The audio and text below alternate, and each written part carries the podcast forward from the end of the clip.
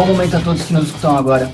Eu sou Rodrigo Correa, esse é o Balance Fúria, um podcast que tem a intenção de interpretar as relações entre música e política no decorrer da história. Bom, acho que os ouvintes já perceberam que a gente se apropriou da clássica música do Dead Kennedys, Nazi Punks for Coffee, trocando só o punks por hippies para nomear esse episódio. Eu acho que esse nome ele é composto de, um, de uma coisa interessante, que é o fato dele gerar algum estranhamento no ouvinte desavisado. Eu imagino que nos anos 80, o ouvinte desavisado ele pode ter estranhado o fato do punk ter sido associado aos nazis em algum momento. Tipo, o que, que o punk tem a ver com nazi? E talvez isso aconteça nesse episódio também, o estranhamento do ouvinte desavisado que talvez a princípio não entenda. O que, que o hip tem a ver com nazi? O que, que é de nazi no movimento hip? Eu acho que esse estranhamento é necessário para a gente desenvolver essa conversa, porque a direita alternativa, essa nova direita, eu tenho a impressão de que ela se baseia, ou que ela se, se ampara, basicamente na contradição em termos, no esvaziamento de signos e na apropriação de, de símbolos, de termos que foram, a princípio, cunhados por movimentos de contracultura e até pela esquerda, para fins extremamente reacionários, ultraliberais, misóginos, racistas, enfim, tudo isso. Uh, o meu convidado é uma pessoa que eu acompanho há algum tempo, e eu vejo que as elaborações dele mais recentes têm vindo muito nessa toada, numa tentativa de compreender esse fenômeno da direita alternativa que parece que vem crescendo de 2013 para cá, talvez, pelo menos ocupando esse espaço da indústria cultural, meio hipster, meio gamer, enfim. A Mauri Gonzo. Uh, Sinta-se à vontade para falar de si como quiser, mano. Obrigado por ter aceitado o convite. Olá, Rodrigo. Olá, ouvintes do Balance Fúria. É uma honra estar aqui. Podcast tão bem frequentado, com ótimos nomes aqui, ótimos temas de debate. Debate cultural, guerra cultural é uma coisa muito importante para a gente travar, é, ter deixado ela de lado, ter, não ter se engajado nos termos mais agressivos é um custo muito alto para a esquerda. Então, eu acho que é sempre bom estar tá mais um front aqui, aparelhando e municiando nossos queridos guerreiros culturais, né, nossos uh, valorosos combatentes aqui, né, que estão de fileiras cerradas ao nosso lado, aqui no Balance Fúria. É muito legal estar tá aqui e, e, realmente esse tema é um tema muito caro. Eu, eu eu sou jornalista, né? Sou editor da Ponte Jornalismo, site. Aqui a gente não vai falar disso, mas nosso meu site especializado denúncias de violações de direitos humanos, de violência de Estado. A gente também fala de racismo, fala de gênero, fala de cultura, tenta falar de cultura, mas a polícia, né? A polícia brasileira não deixa, que passa a maior parte do tempo matando jovens negros na periferia. A gente tem que passar nosso tempo denunciando isso, infelizmente né, apesar do, do, do, do da Open dar um dinheirinho, o, o, o tio Jorge ainda não deu a graninha certa. Então, Jorge, Jorge se você está ouvindo aqui a gente, por favor, dá, dá uma incrementada lá pra, no, no, no cachê para nós botar mais gente para trabalhar na ponte, por favor.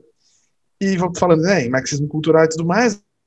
Tem uma carreira aí que passou pela. Além de ter uma fita, o podcast está bem parado. Tem agora a minha banda, né, que é o núcleo de podcast, no fim das contas, live, etc., que é a Crise, Crise, Crise, que eu tô aí com o André Maleronca, Thiago Soares, antigo Algrouxo do Twitter, quem for mais velho deve lembrar, quem for mais velho de Twitter, né?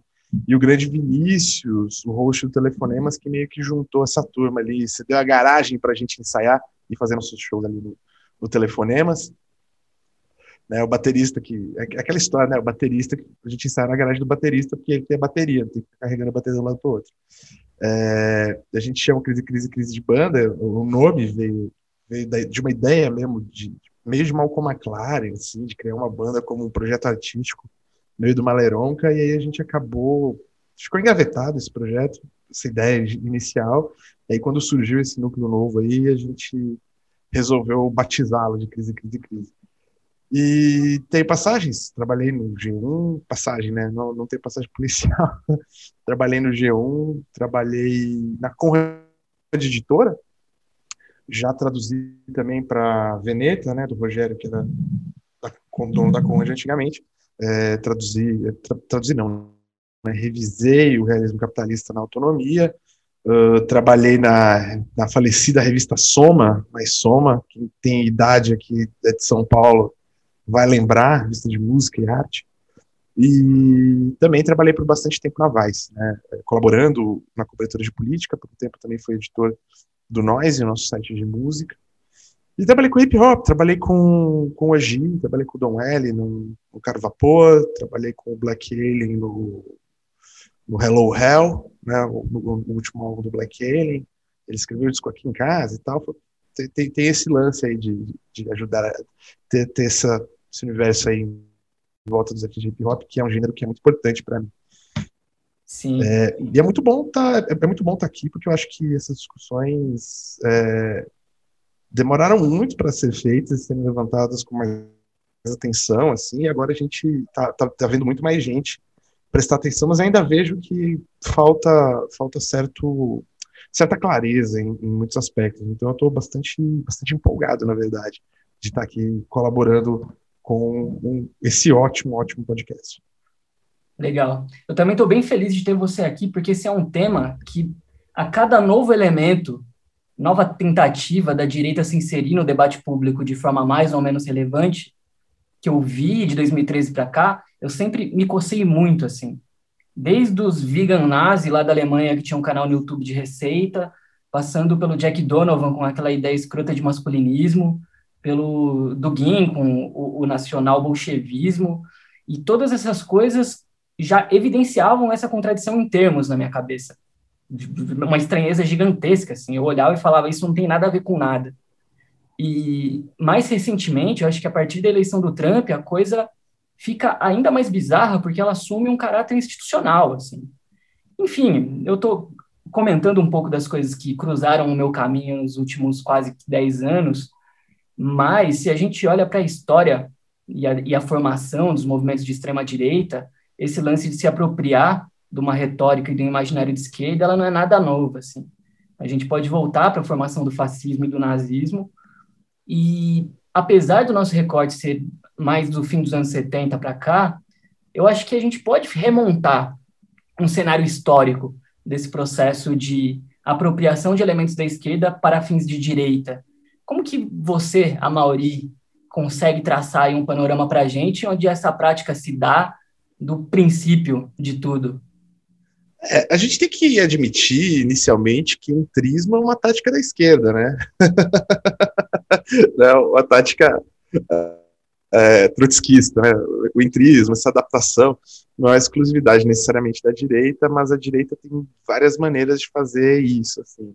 Você tem um, um aspecto muito político, né, na formação do fascismo, de se apropriar do, do, da popularidade do socialismo na, na pós-depressão, né? Porque é, o nome né, Mussolini foi secretário do Partido uh, Comunista, comunista? Posso estar errado, me desculpe, ouvintes.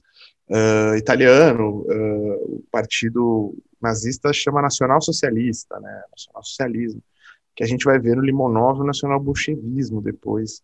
Uh, na, na Rússia recentemente, que foi abordado inclusive pelo Adam Curtis no Can't Get You Out of My Head, a última série de filmes dele, que a gente até fez um, um episódio aí, meio que episódio inaugural do Crise, Crise, Crise, foi sobre essa série. É, você tem uma apropriação inicial, nessa primeira onda de fascismo, muito da. Você tem uma criação cultural, porque era o caldo cultural modernista, né? O fascismo. É, o fascismo, o liberalismo e o, socialismo são três vertentes políticas filhas, de certa forma, uh, do modernismo, né? Ajudam a fundar, especialmente o socialismo ajuda a fundar o modernismo. É, você tem o livro do, do Marshall Berman, né? O, Tudo que é sólido desmancha no ar, que é um, essa leitura é, sobre o moderno, uh, um dos capítulos, né? Essa leitura sobre o moderno no, no Manifesto Comunista do Engels e do Marx.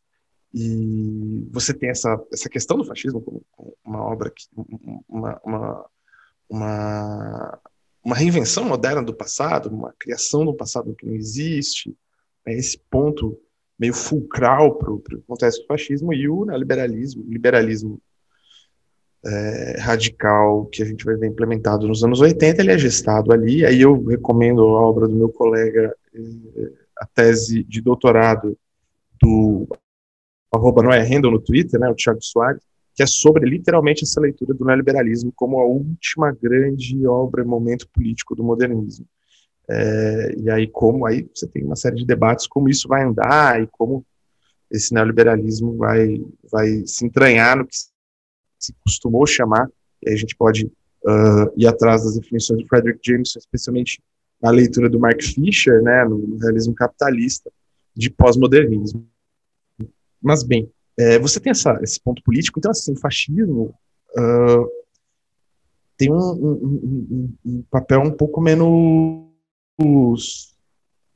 é, se, porque assim, tem uma coisa, assim, acho que aqui no Balanço Fúria a gente vai discutir, pelo menos imaginei, imagino, né, a gente discutir um pouco mais a, a, o aspecto cultural disso, né, porque uma coisa que a, a direita também faz é se, é se apropriar muito das táticas políticas, né, então assim, boicote, boicote é, é uma tática de esquerda, né, uma tática para consumidores, trabalhadores, né, você tem força na massa. Boicote, é uma, é boicote por exemplo, serviu para foi muito importante para a derrubada do apartheid na África do Sul. Hoje você tem um grande movimento de boicote contra o Estado de Israel que, que ocupa e oprime a população palestina, né, é, nos territórios.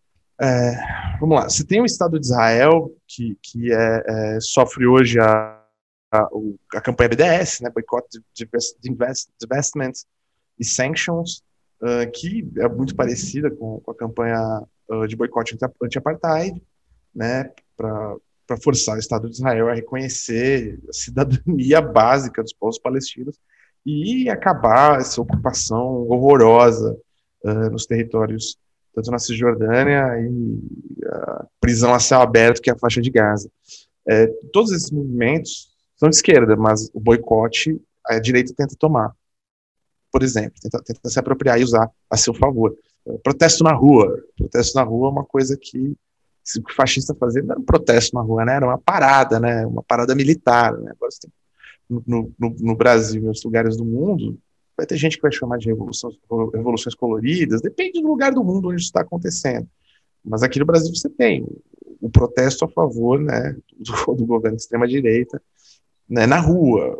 É, eh, que é o protesto na rua, uma coisa de esquerda, uma tática política de esquerda. Então você tem todas essas, essas apropriações de táticas políticas que remontam desde a da, da excepção do fascismo é, para esse, esse, esse, esse, absolutismo moderno, né, que substitui é, Deus pelo povo, né, pelo, pelo, pela, pela, ideia de que a, a divindade do déspota é, vem do sangue, né, vem um sangue compartilhado entre os seus súditos, que, que é uma, uma, uma forma de, de, de, recriação do absolutismo em certos aspectos, é, mas você tem essa apropriação dos nomes socialistas, do, de várias insígnias socialistas, de estruturas socialistas, é, e tudo mais. Isso acontece né, nesse, nesse processo aí europeu que acaba influenciando as Américas, né, especialmente a América Latina, mas os Estados Unidos também,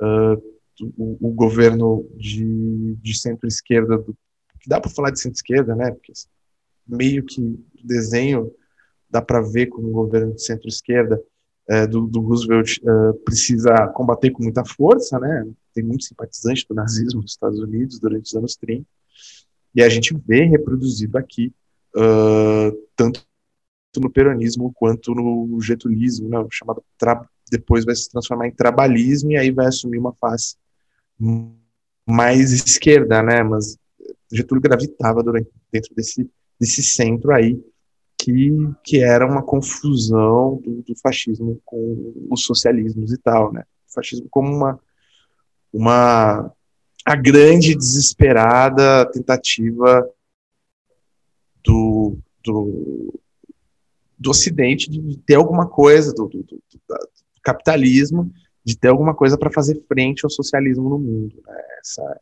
no fim das contas, isso é a coisa mais importante para o fascismo acontecer e funcionar. Né? E só não funcionou, só se tornou disfuncional porque a, a Alemanha resolveu, Hitler resolveu botar umas mangas mais de fora. Se ele tivesse tido certos certos movimentos e coisa, a história poderia ter sido diferente. Óbvio que é, a tendência é que ele perdesse a guerra, mas talvez ele pudesse ter feito outros arranjos e não ter partido para cima de fazer essa guerra total e levar, né, levar todo mundo pro, né, para vala junto com ele. A desgraça. Isso aí tem a ver com o que a gente está vendo hoje até no Brasil, que é que o fascismo é um culto à morte. E o culto à morte ele tem é, a tendência histórica dele é ser derrotado. Vai morre um monte de gente no meio, mas ele é derrotado. A gente está falando de, de, de, um sistema político que já foi derrotado uma vez, não tem por que não ser derrotado de novo. É, mas eu, eu, acho que essa apropriação que a gente vê pós-68, né, como o Rodrigo tinha falado aqui no começo, ela é muito interessante, realmente. Assim, tem uma apropriação dos aspectos culturais. E essa apropriação desses aspectos culturais, ela, ela passa por uma coisa que você vai acompanhar durante o desenvolvimento dos anos 70, no, no primeiro mundo, no, no, no, países né, do centro ocidental, do, do centro é, é, do capitalismo ocidental, e, e isso depois da, da, da descambada pelo neoliberalismo nos anos 80 vai facilitar muito, que é a comodificação, uh, porque imagine, 68, quando a gente lê os textos Citus, é, falando mal da cultura, falando mal dessa questão, você está no processo prévio de comodificação. Na verdade, a comodificação se acelera, a reificação da sociedade de espetáculo ela vai a um bilhão por cento durante as próximas décadas. Assim. O neoliberalismo é um, é fantasma terrível né, na cabeça dos Citus. Assim, é, um, é, um, é, uma resposta avassaladora contra aquilo que, que, que se imaginava. Assim. É, e aí, pode se entrar no debate se 68 foi bom ou não, mas 68 aconteceu no mundo inteiro. 68 aconteceu no Brasil, 68 aconteceu no México, 68 aconteceu eh, na Hungria, 68 aconteceu na Tchecoslováquia, 68 aconteceu nos Estados Unidos. Não, não é uma coisa. É, é um movimento amplo, sabe? Que não, eu, eu acho que muitas vezes é muito, muito cômodo uh, centrar-se só na França e aí até tecer a crítica né, ao movimento francês, mas sem entender o contexto, inclusive, de, de, de, de um primeiro momento, desde o pós-guerra, onde você tem uma revolta global é, contra os poderes estabelecidos, contra o establishment global como um todo, inclusive nos dois lados da, cortina, da, da chamada cortina de ferro, é, e que vai se reproduzir uh, só do lado soviético no final dos anos 80, começo dos anos 90, e por outro lado, nos anos 70 você tem uma crise provocada pelo, pelo, pelos saúde, né, na, da Arábia Saudita, que vai balançar o sistema keynesiano e vai permitir a implementação global que vai ser levada a cabo aí no, aí no final dos anos 80 através do neoliberalismo do, do, do Reagan e da Margaret Thatcher. É, esse processo de comodificação facilita muito para a direita esse processo de apropriação da direita, porque na verdade, quando, quando o capitalismo transforma tudo que é cultural, tudo que é cultura em, em, mercadoria, é só uma questão de comprar, uma questão de comprar um lifestyle. Você não precisa ter o lifestyle, entendeu? Você precisa ser. O lifestyle ele é um bem adquirível a partir desse processo de, de comodificação. Então, quando a gente né, fala nazi punks fuck off, é, e que o Diallo Biafra fala, tem uma entrevista recente, no começo do ano, logo depois do, do da invasão Capitólio, da entrevista acho que é para Variety, é maravilhoso isso, essa entrevista é muito boa, recomendo muito uh, o pessoal ler, que ele chama o punk de música reacionária, que é uma coisa que eu concordo plenamente com ele, né? Os desdobramentos do punk são realmente diferentes, mas o punk em si é uma música reacionária. De certa forma, o Diallo Biafra está falando até uh, do próprio Dead Kennedys, né? É, você tem. O Diallo Biafra estava falando que ele falava de Nazi Punk Sokoff, ele falava de uma coisa meio até desde e nossa, desde ideologizada no sentido de não ter uma clareza de uma ideologia nazista. Ele está falando esses nazis, né? Que ele está falando, ele está falando de, de, de, jovens que raspavam o cabelo e, mas não, não usavam necessariamente coturno, porque eles estavam na, na costa oeste americana, né? De, de, de chinelo, né? Muitas vezes eram surfistas brigões do caralho que fugiam todos os shows, enchiam o saco, batiam, batiam re, repercutiu a sociedade racista, misógina, né, homofóbica, LGBTfóbica norte-americana e achavam que o punk era a resolução para as outras frustrações deles. E não, o punk era, não era um caminho, não que o punk fosse um caminho para se organizar, né? Era a, a, o escape pelo escape, né? Então era só mais uma das formas de escape que a gente vê sendo colocadas como uma alternativa para a juventude americana desde, desde quando a indústria cultural americana conseguiu comodificar a música negra. Então, isso acontece com o jazz, isso vai acontecer com o começo do rock and roll, e isso volta a acontecer com o punk também. É, aí já é uma música que vai perdendo todas essas raízes negras, mas ela ainda vai circular em torno disso. É, mas a gente. É, engraçado, né? Mas nazi punks foi. Cara, a suástica nazista foi usada como um símbolo de, alto, de, de, de, choque pelos punks desde que, desde que o Malcolm McLaren resolveu que tipo, ele, ia, ele ia tirar uma onda, ele ia lançar uma moda. Né? Então você. Suzy Sus, Suzy Sus uh, do Susan Benches, por exemplo, é, primeira aparição pública dela com a porra de uma suástica no braço, né? É, você tem o Sex Pistols, tem Belsen Was a Gas, que é muito bem uh, uh, uh, é, como é que eu vou dizer, destrinchada pelo Grail Marcos no, no Lipstick Traces, né, que é o livro dele sobre as relações de, do punk com as vanguardas artísticas do século XX. É, então, assim, a associação do, do, do, do, punk com o nazismo, ela, ela, ela já vem do começo, né, obviamente, dentro dessa ideia de, de, de um choque cultural, né, tipo, qualquer coisa mais sagrada, né, tipo, vamos atacar a igreja, vamos atacar o quê? Símbolos, né? É, mas, obviamente, depois a gente pode falar com mais calma para frente. O, o, a gente vai ver o, o, os próprios. A própria extrema-direita organizada se encontrando dentro do punk, se encontrando através do movimento skinhead. Mas é muito interessante porque a gente fala. Uh, a gente fala, às vezes, por isso que eu falei que, tipo, de certa forma, também tem uma tática de entrismo essa história, que a gente vai poder chegar até no QAnon, né, que é, é, que é a questão mais recente para mente, mas assim, é, por exemplo, os hippies, né, pós 68, que a gente se dispôs a começar a falar. Assim. Os hippies, é muito interessante ter vivido na era do hipster, é, porque dá para entender mais ou menos como foi o fenômeno hippie também. Que, que, quer dizer, o fenômeno hippie foi até mais amplo, mais forte, de certa forma até mais aprofundado. Assim. O hipster ele, ele circulou como uma nuvem, né, pela cultura sem, sem ter uh, uma significativos significações tão massivas, de certa forma, né?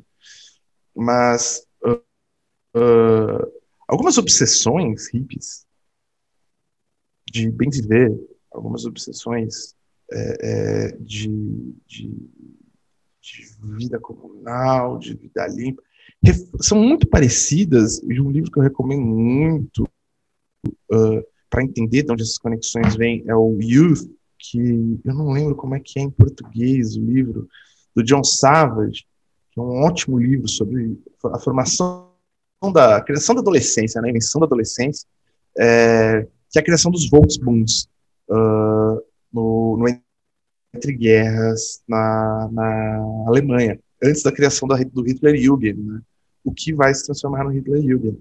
E você tem uma série desses fatores que são muito importantes, são muito caros aos hippies e que eram muito importantes para os nazistas da Alemanha. então, quando você já tem esses valores compartilhados, e por isso que você vai, vai aparecer o vegan Reich, o vegan nazista, né?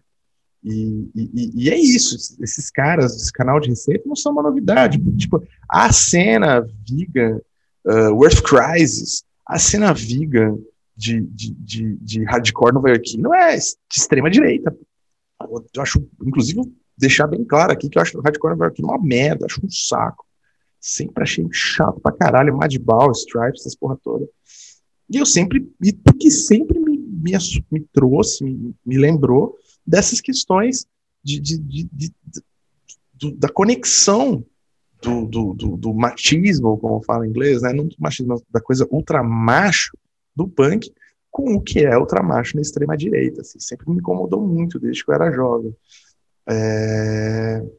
é bom lembrar que o Ramones também é uma banda que é super formativa no punk, e é uma banda que Jory Ramone é um, é um, um prócer da direita veganista, e você tem também referências de Di Ramone, que nasceu na Alemanha e tal, é, colecionava memorabilia nazista. Complexa essa questão eu acho que também tem nuances aqui do, do, nosso lado, da esquerda, que a gente consegue enxergar agora com muito mais clareza. E também enxergar aquela história, né? Tipo, que eu, é, a, gente, a gente sempre se pergunta como funciona no resto do mundo, né? Mas assim, uh, aí é um, é um, debate até mais, mais incisivo. A gente está falando, inclusive, tipo, tem uma coisa muito importante, é que esses que, que a extrema-direita só consegue se apropriar de cultura da esquerda, mas só da cultura branca. Ou pelo menos assim, se, a extrema-direita vai, se extrema-direita vai se apropriar de alguma coisa cultural, ela precisa que ela tenha sido diluída pelos brancos de esquerda para poder se apropriar. Ela não vai buscar na fonte de alguma arte negra, de alguma arte uh, nativo americana. Ela não vai procurar nesses lugares. Ela vai procurar né, através dessa recriação. E aí depois você, inclusive, tem esses, próceres culturais, essas pessoas muito importantes uh, para alguns aspectos, que vão, inclusive, renegar é, todos os aspectos que, que associem e aproximem as obras deles a uma cultura não europeia, né? Então você vai ver o Varg Vikernes falando que não quer ter, quer ter a ver com essa porra desse blues de, de negro, né? Quer tocar sei lá, sonata de baixo, sei lá o que, que o Bard Vikings toca agora, esse corno do caralho. Mas é, você, você, tem esses pontos, assim. Então, tipo, você tem essas elasticidades e você tem gente muito mais inteligente hoje em operar isso em seu favor. E ao mesmo tempo você tem essa coisa muito louca que é a internet, que opera com uma série de regras próprias e, e em cima dessas regras próprias você tem as regras dúbias colocadas pelas redes sociais, que fazem com que esses ambientes se transformem numa fábrica de maluco e que facilitem muito para que essa, esse tipo de apropriação cultural seja eficiente também do ponto de vista de direito, porque a apropriação cultural não é, não, ela, ela, ela, no caso da direita, ela, é, ela, ela passa especialmente pela questão da máquina de propaganda, né? Ela não é uma, uma, uma adaptação cultural uh, é, aberta, ela não é uma adaptação cultural que, que quer absorver isso porque uh, sente sinceridade nessa outra arte. Ela quer se apropriar do, do, do fã-clube da galera, né? Quer, quer, quer roubar. Você gosta de, de, de, Você gosta de Ramones, entendeu? Então você não é um reaça. Você gosta de Ramones? Gosta. Então você é um reaça, que nem a gente, né? Pra dizer piada do Hermes e Renato ao contrário. É, você vinha ser reaça com a gente. Tanto que hoje, camiseta de Ramones, como disse esses dias a piada do choque de cultura, só, quem só usa é bebê e homem de 50 anos divorciado. Né? É, e, e aí você tem o roqueiro racionário brasileiro, você tem todos esses aspectos específicos que a gente vê uh, em, nesses pontos da cultura pátria, mas eles, novamente, assim, eles não partem de um ponto de sinceridade para muito desses operadores que fazem isso. Mila Yiannopoulos é um dos principais nomes, assim, para a gente poder observar como isso funciona, sabe? É, que, que a gente pode explicar com mais calma quem é o Milo depois. É, Milo, Milo, não sei, prefere falar em inglês ou, ou em grego, mas é, esse, esse, a, a, estrutura da internet facilita muito para esses caras utilizarem essa apropriação cultural como um fulcro para entrar em muitos lugares. Caramba, Mauri, foi um, um longo trajeto que você percorreu nessa fala.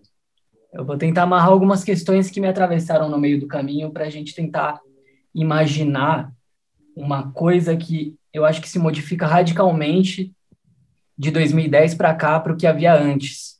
Acho que quando a gente olha para as primeiras apropriações de, de estratégia e de tática política da extrema-direita, de iniciativas que a princípio são de esquerda, até o fim da Segunda Guerra Mundial, é uma parada mera, quase que meramente estratégica mesmo. A, a, apropriação dos aspectos culturais é no pós-69, quando a esquerda ela corresponde a um certo estereótipo comportamental e a uma ideia de juventude. Mas eu acho que do fim da Segunda Guerra Mundial, esse pós-guerra, de 45 até o começo dos anos 2000, eu posso estar errado. Quer dizer, eu vou tentar pontuar no decorrer da minha fala as, as variações nesse tudo. Mas o que, que eu acho que acontece? Que a extrema-direita ela vai para o armário, e mesmo nas ditaduras militares que acontecem na América Latina nos anos 60, 70, ainda há uma vergonha tipo, a, a, tortura ela não era publicizada como é no governo Bolsonaro, a ponto de, de defesa, por exemplo. Então, a extrema-direita que se associava diretamente, claramente, publicamente ao nazismo e ao fascismo, ela dava dois passos, deu dois passos atrás e atuaram por outros meios e com outras características de 50 em diante, pelo menos de forma uh, massiva e pública, enfim. E o aspecto comportamental, por mais que nesse processo todo houvesse algumas apropriações, eu sinto que todas elas foram muito muito focais, muito específicas, muito localizadas em espaços de subcultura. Quando a gente olha para o punk, tanto, enfim, qualquer banda punk dos anos 70, eu acho que mais do que identificar um elemento é, qualitativo, existe uma ausência de algo. Eu acho que mais do que qualificar o punk como reacionário, acho que dá para qualificar como despolitizado, em grande medida. Tanto nesse lance do Dead Kennedys, quanto no lance do Ramones, com o flerte anticomunista ali, porque era algo muito ignorante, de certa forma. Posso, no... fazer a parte? Pode, pode. Rapidíssimo, assim. Não, eu, quando o Diallo Biafra fala que o punk é reacionário, ele fala que ele está falando da questão musical, no sentido que o punk é efetivamente, efetivamente reacionário, né? Ele busca interromper uma, uma parte do um, um ponto onde o rock caminhava para esse campo progressivo que, que era muito que era muito chato mesmo, efetivamente chato pra caralho, mas que também tinha uma milha de, de outras possibilidades interessantes, e, e, ele busca interromper isso, e, e, e isso passa por um, uma regressão do, dos fatores musicais. Isso não necessariamente é, é que, politicamente o punk é reacionário. Acho que nesse sentido, sim, né? No sentido mais amplo, politicamente ele é aberto, ele é, ele é o campo de disputa. Uhum. É, é, né, no aspecto cultural eu vejo meio que por esse sentido, assim como a gente pode enxergar no rap dos anos 90 muita coisa, no rap dos anos 2000 também muita coisa, mas existe uma, uma, um tom ali, existe um tom na coisa. A coisa pode ser aberta politicamente, mas existe um tom. Existe uma coisa que dá o tom para para o modus operandi ali, por mais que ele seja mais ou menos ambíguo, equivocado e etc. Mas, enfim, tem toda essa coisa pós-68, que a esquerda incorpora um, um meio que, que, comportamentaliza o seu ser, o seu modo de agir a partir de uma ideia de juventude. Aí vem toda a cultura de, de massa, com os hippies, com o rock, que são olhados necessariamente como algo em oposição à ideia de direita, tem toda uma coisa anti-guerra ali, principalmente entre os hippies, a ideia de comuna, ou uma oposição ao status quo, uma oposição às instituições, ao establishment, etc. Mas uma coisa que eu acho que demarca fundamentalmente uma diferença no, na virada dos anos 2010 é que agora o Zeitgeist está favorável à extrema-direita. Eu sinto que dos anos 50 até o começo dos anos 2000, a ideia de cultura e de juventude, esse zeitgeist dos anos 50, dos anos 60, vai, dos anos 60 aos anos 2000, ele era favorável a uma ideia progressista, por assim dizer, uma ideia que não operava de acordo com, com ideias, com elaborações políticas e filosóficas conservadoras e reacionárias. Agora, meio que o Zeitgeist, por conta dessa atomização, essa ultra-individualização do, do ser, do sujeito, do jovem, do adolescente, é o terreno perfeito para a extrema-direita operar, inclusive culturalmente. Antes do que eu vejo, antes do que eu deduzo que havia, era uma certa tentativa de, co de cooptar ou análises que a gente faz depois que a coisa passou muito tempo e a gente identifica um certo reacionarismo na coisa. Mas agora eu já acho que a coisa está num outro nível, assim. A cultura pop, a cultura de massa difundida para os jovens, ela é basicamente parte basicamente de um lugar ultraliberal. Se a gente pode considerar que o punk e o rap não são, não foram é, elaborações ou terrenos férteis para uma elaboração do Ronald Reagan ou da Thatcher, hoje a gente pode considerar que a cultura de massa, tipo os games, não são um terreno fértil para elaborações à esquerda. Podem haver, mas não é um terreno fértil. Então, eu acho que tem uma diferença é, crucial, assim, nessa virada de, de, enfim, de geração, nessa virada geracional. Não sei o que, que você eu, acha disso. Eu, é, não, acho que acho que temos várias questões aí. Primeiro é que assim, eu, eu acho que os anos 10, a década passada, foi uma década bem complicada mesmo, assim, nesse sentido. É uma década de reacionalização jovem. Tanto que a minha geração, é, tirando a, a geração logo antes de mim, costuma ser, você pode olhar pelos. Eu tenho 36 anos. Pode olhar pelas pesquisas a respeito da aprovação de Bolsonaro no Brasil. Assim, a gente pegar uma base, vai. A minha geração costuma ser um pouco mais reacionária do que a geração mais logo mais velha que eu. Só não é mais reacionária que os velhos. Para mim, a ascensão da extrema-direita tem a ver com o fato de ter estendido a, a, a, a, expectativa de vida das pessoas. Né? Quanto mais velho, mais reacionário.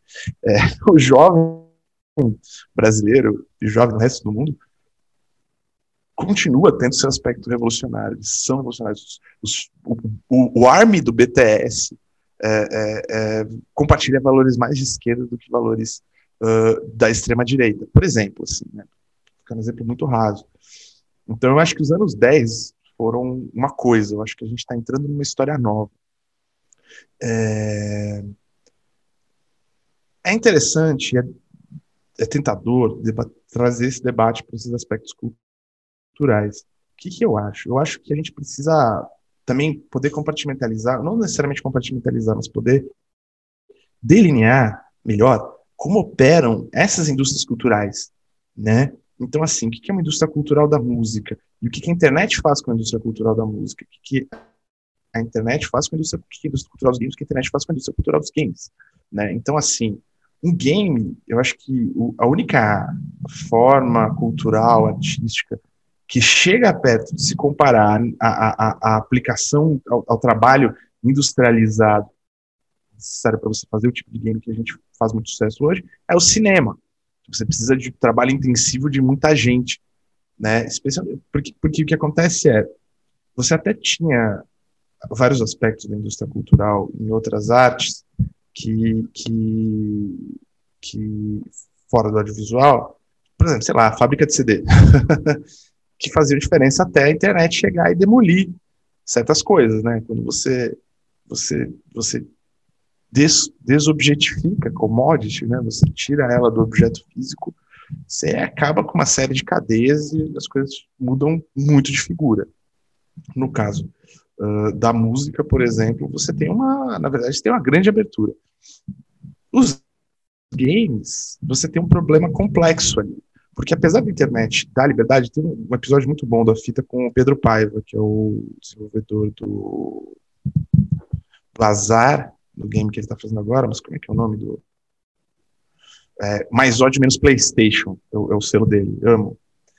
Você tem esses desenvolvedores indies, independentes, pequenos, mas ou eles vão fazer, são jogos fechados, são jogos menores, eles estão na cultura, mas eles são muito diferentes desse outro grande aspecto cultural, que é a indústria dos games, que, que indústria que, que é o game jogado online, que é o game uh, que você precisa de um computador de alta performance porque os gráficos são incríveis, fodidos, game que são 150 horas para você zerar ele e que parte desse, desse né, disso uh, e aí parte da, da jogabilidade, da acessibilidade se dá online. Então você tem um outro aspecto da cultura gamer que é muito diferente, porque por exemplo você você a, a intensidade, por exemplo, com, com, com que você tem que participar do processo de jogar, do processo de fruir uh, uma obra de game, é completamente da intensidade com a qual você frui música.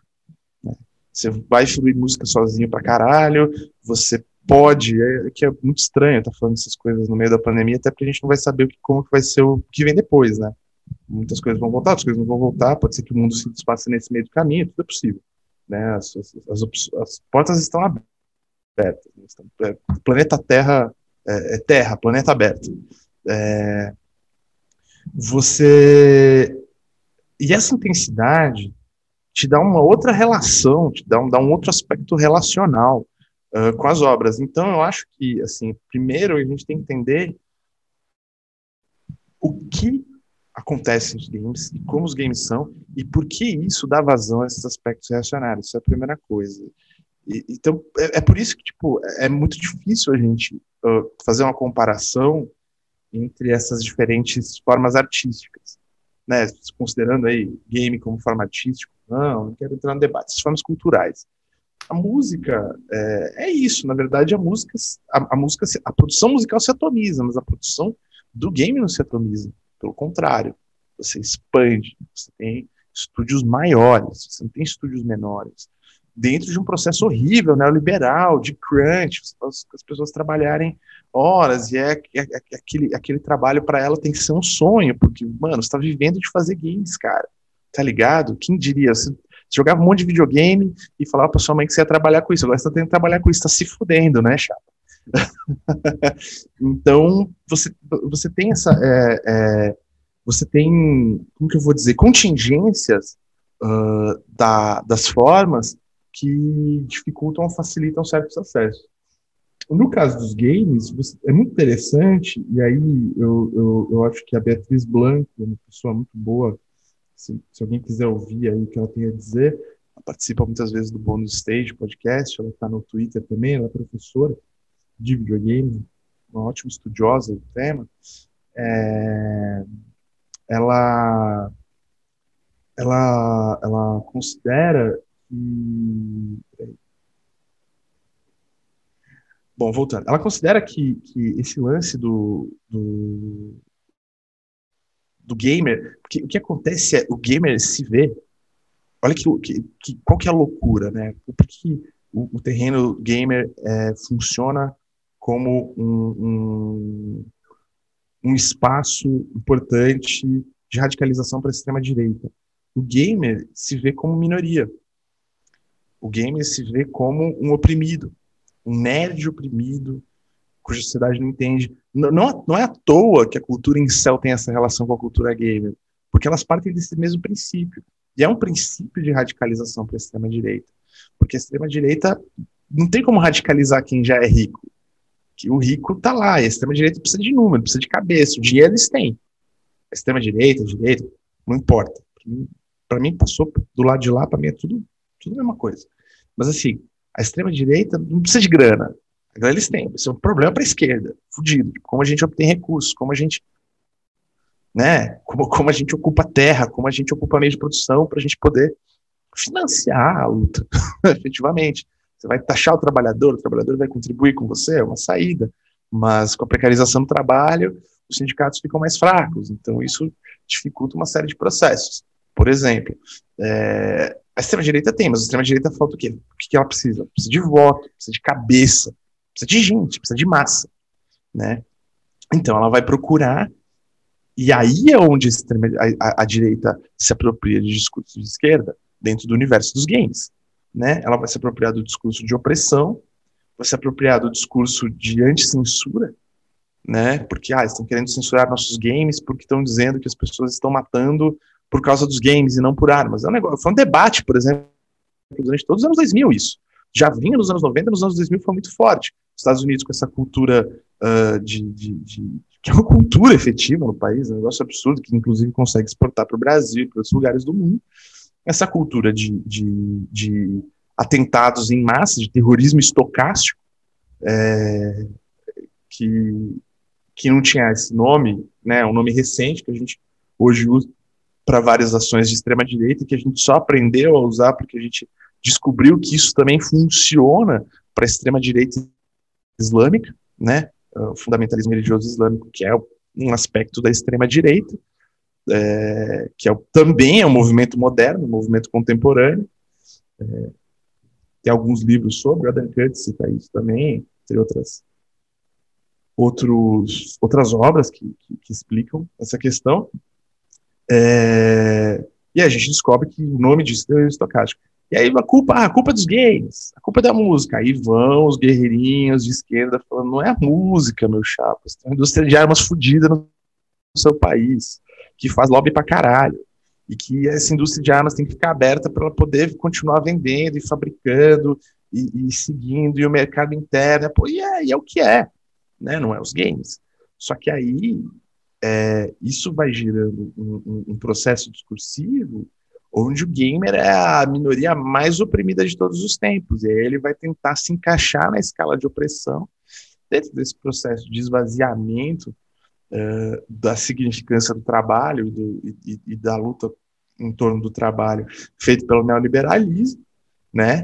É, isso vai, vai, vai deixar a esquerda meio parafuso, é difícil mesmo, porque é, o, a comodificação do processo cultural faz com que a, as lutas tenham que ser travadas dentro do, dos espaços culturais também, né?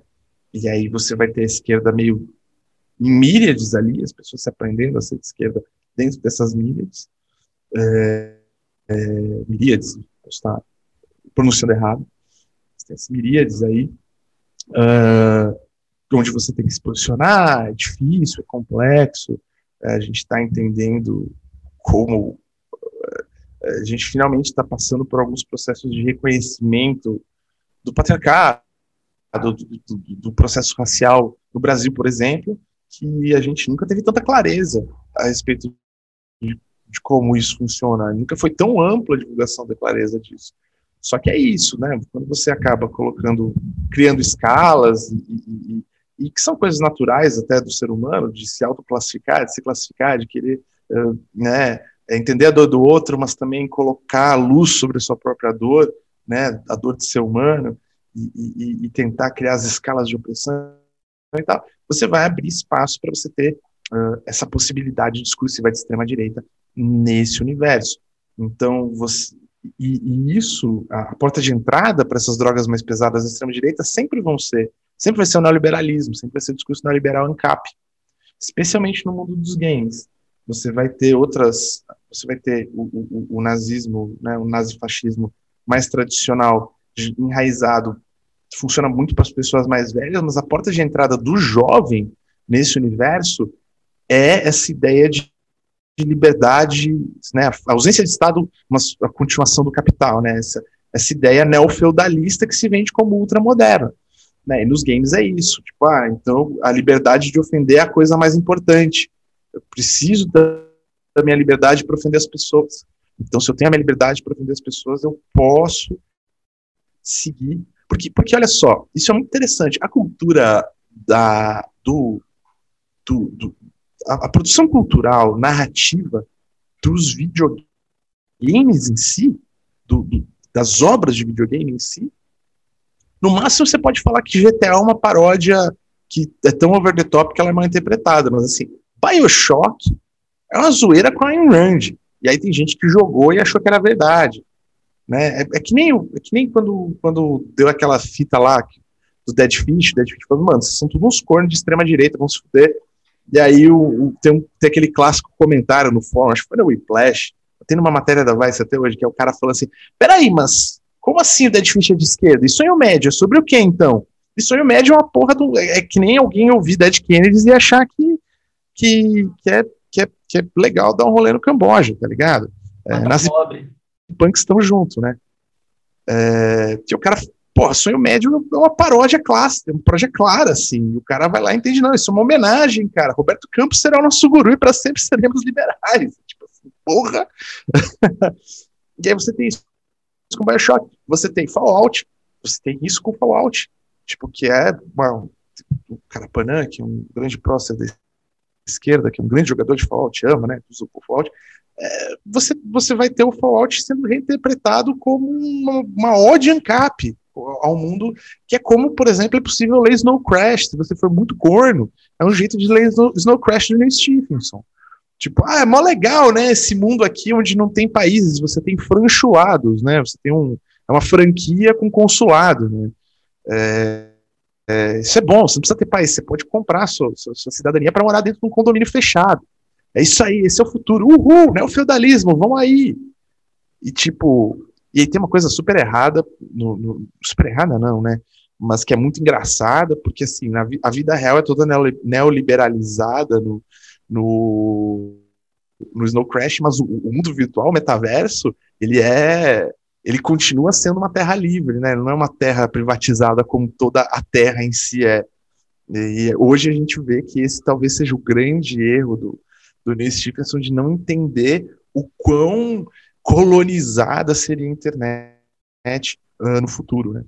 Mas bem, você pode, você, você tem essas leituras, você, mas, mas você vê que as obras não são colocadas desse jeito, ou seja, não é a cultura, não é o processo cultural que está passando por isso, mas sim o processo de sociabilidade em torno dessa cultura que está sendo assaltado por essas forças da extrema-direita. Exato, exato. É, é justamente o processo de sociabilidade. Essa atomização, agora na pandemia, ela é uma regra. E é por isso que eu acho que ela ganha força. Por isso que, quando eu te chamei para gravar esse episódio, é, eu fiquei intrigado que você falou para mim que achava que essa galera estava perdendo força.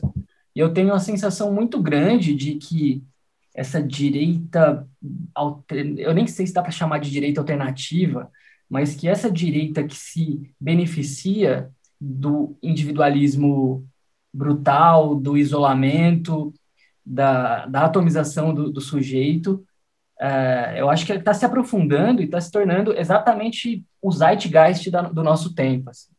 Eu encaro eu... o que a gente está vivendo como um zeitgeist. E tem uma outra coisa, eu já vou aproveitar aqui para claro. emendar outra questão, para a gente continuar a conversa, que é o sequestro das, das, da, do nosso repertório. A, a extrema-direita, o ancapistão, o, o, sei lá, os incels, essa galera sequestrando o nosso vocabulário, a, a, o nosso repertório, esvaziando o sentido que pelo menos a gente conhece e aplicando de outra forma. Isso vai desde da semelhança, da disputa semântica que existe entre antiglobalismo e antiglobalização, esse segundo sendo uma expressão de esquerda, ou a ideia de liberdade e libertário, que a princípio libertário é um princípio muito mais próximo do anarquismo anticapitalista do que qualquer outra coisa. Enfim, existe todo esse movimento de sequestro de coisas que a gente reconhece num outro lugar, mas que existe uma geração que já não consegue identificar essa razão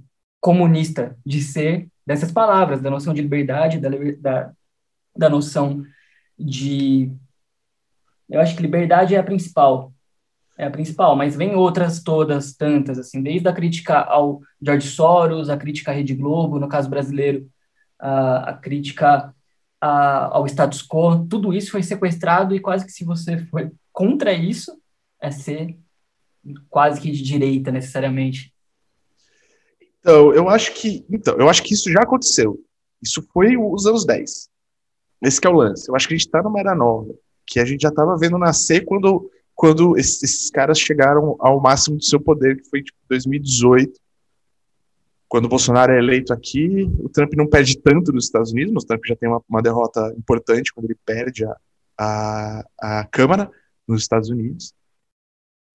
E quando você tem essa, esse, essa conservação global. Acho que vivendo no olho do furacão e no, no, num dos países mais onde a extrema-direita ainda tem uma força muito grande, é, é um pouco difícil de enxergar.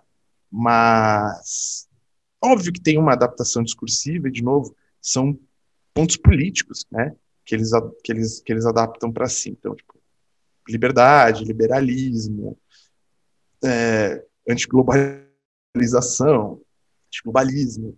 E você tem esse problema complexo dessa mistura, né? Tipo, a gente é a favor da liberdade desde que a mulher fique em casa, né? A gente é a favor da liberdade desde que os pretos fiquem nos lugares deles. A gente é a favor da liberdade desde que.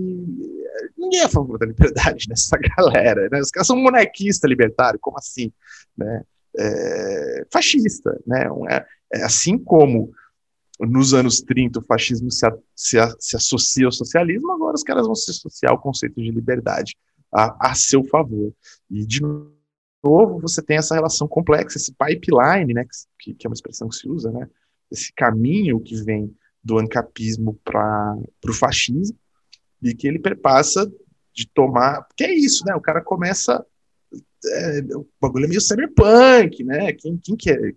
Quem que são os, os, os, os, os grandes escritores da distopia neoliberal, né? São, é, o, é o William Gibson, é o Neil Stephenson, é o Bruce Sterling, é o Cory Doctorow, né? São caras, o William Gibson eu acho meio bunda mole, o Bruce Sterling é mais esquerdo, o Cory Doctorow é um comunista praticamente, é, o, o, mas assim, você tem essa, essa esses caras aí ditando uh, essa imaginação distópica do que, que vai acontecer se esse bagulho de neoliberalismo seguir, né? É, então você, você sai desse universo e você vai para o universo de, de, de, de capa espada. Você tem, tipo, cruzados brasileiros. Mas quer ser cruzado, mano? Vai, vai, vai, vai para Terra Santa lá, então, meu chapa.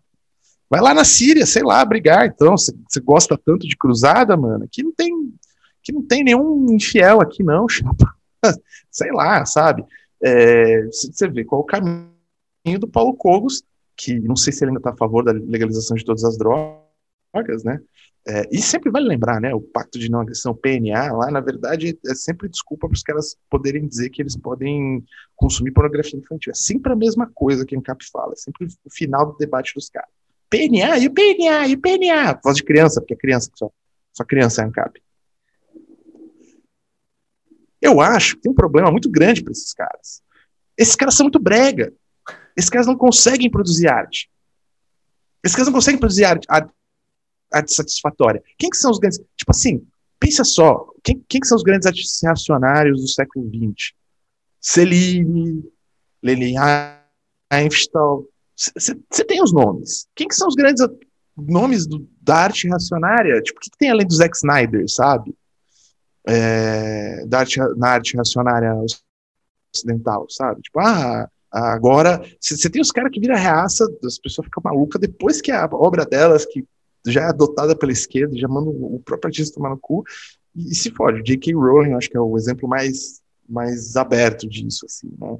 E que também pode ser um debate interno, porque aí você pode debater quais são as questões do feminismo radical e, e eu não acredito que exista nenhuma desculpa para você cometer transfobia, mas bem, é um debate que quase praticamente não me cabe, que eu só, só, só quero demarcar que meu campo é não, não, não sejam transfóbicos, seus filhos da puta. É, filho da puta não, seus cornos.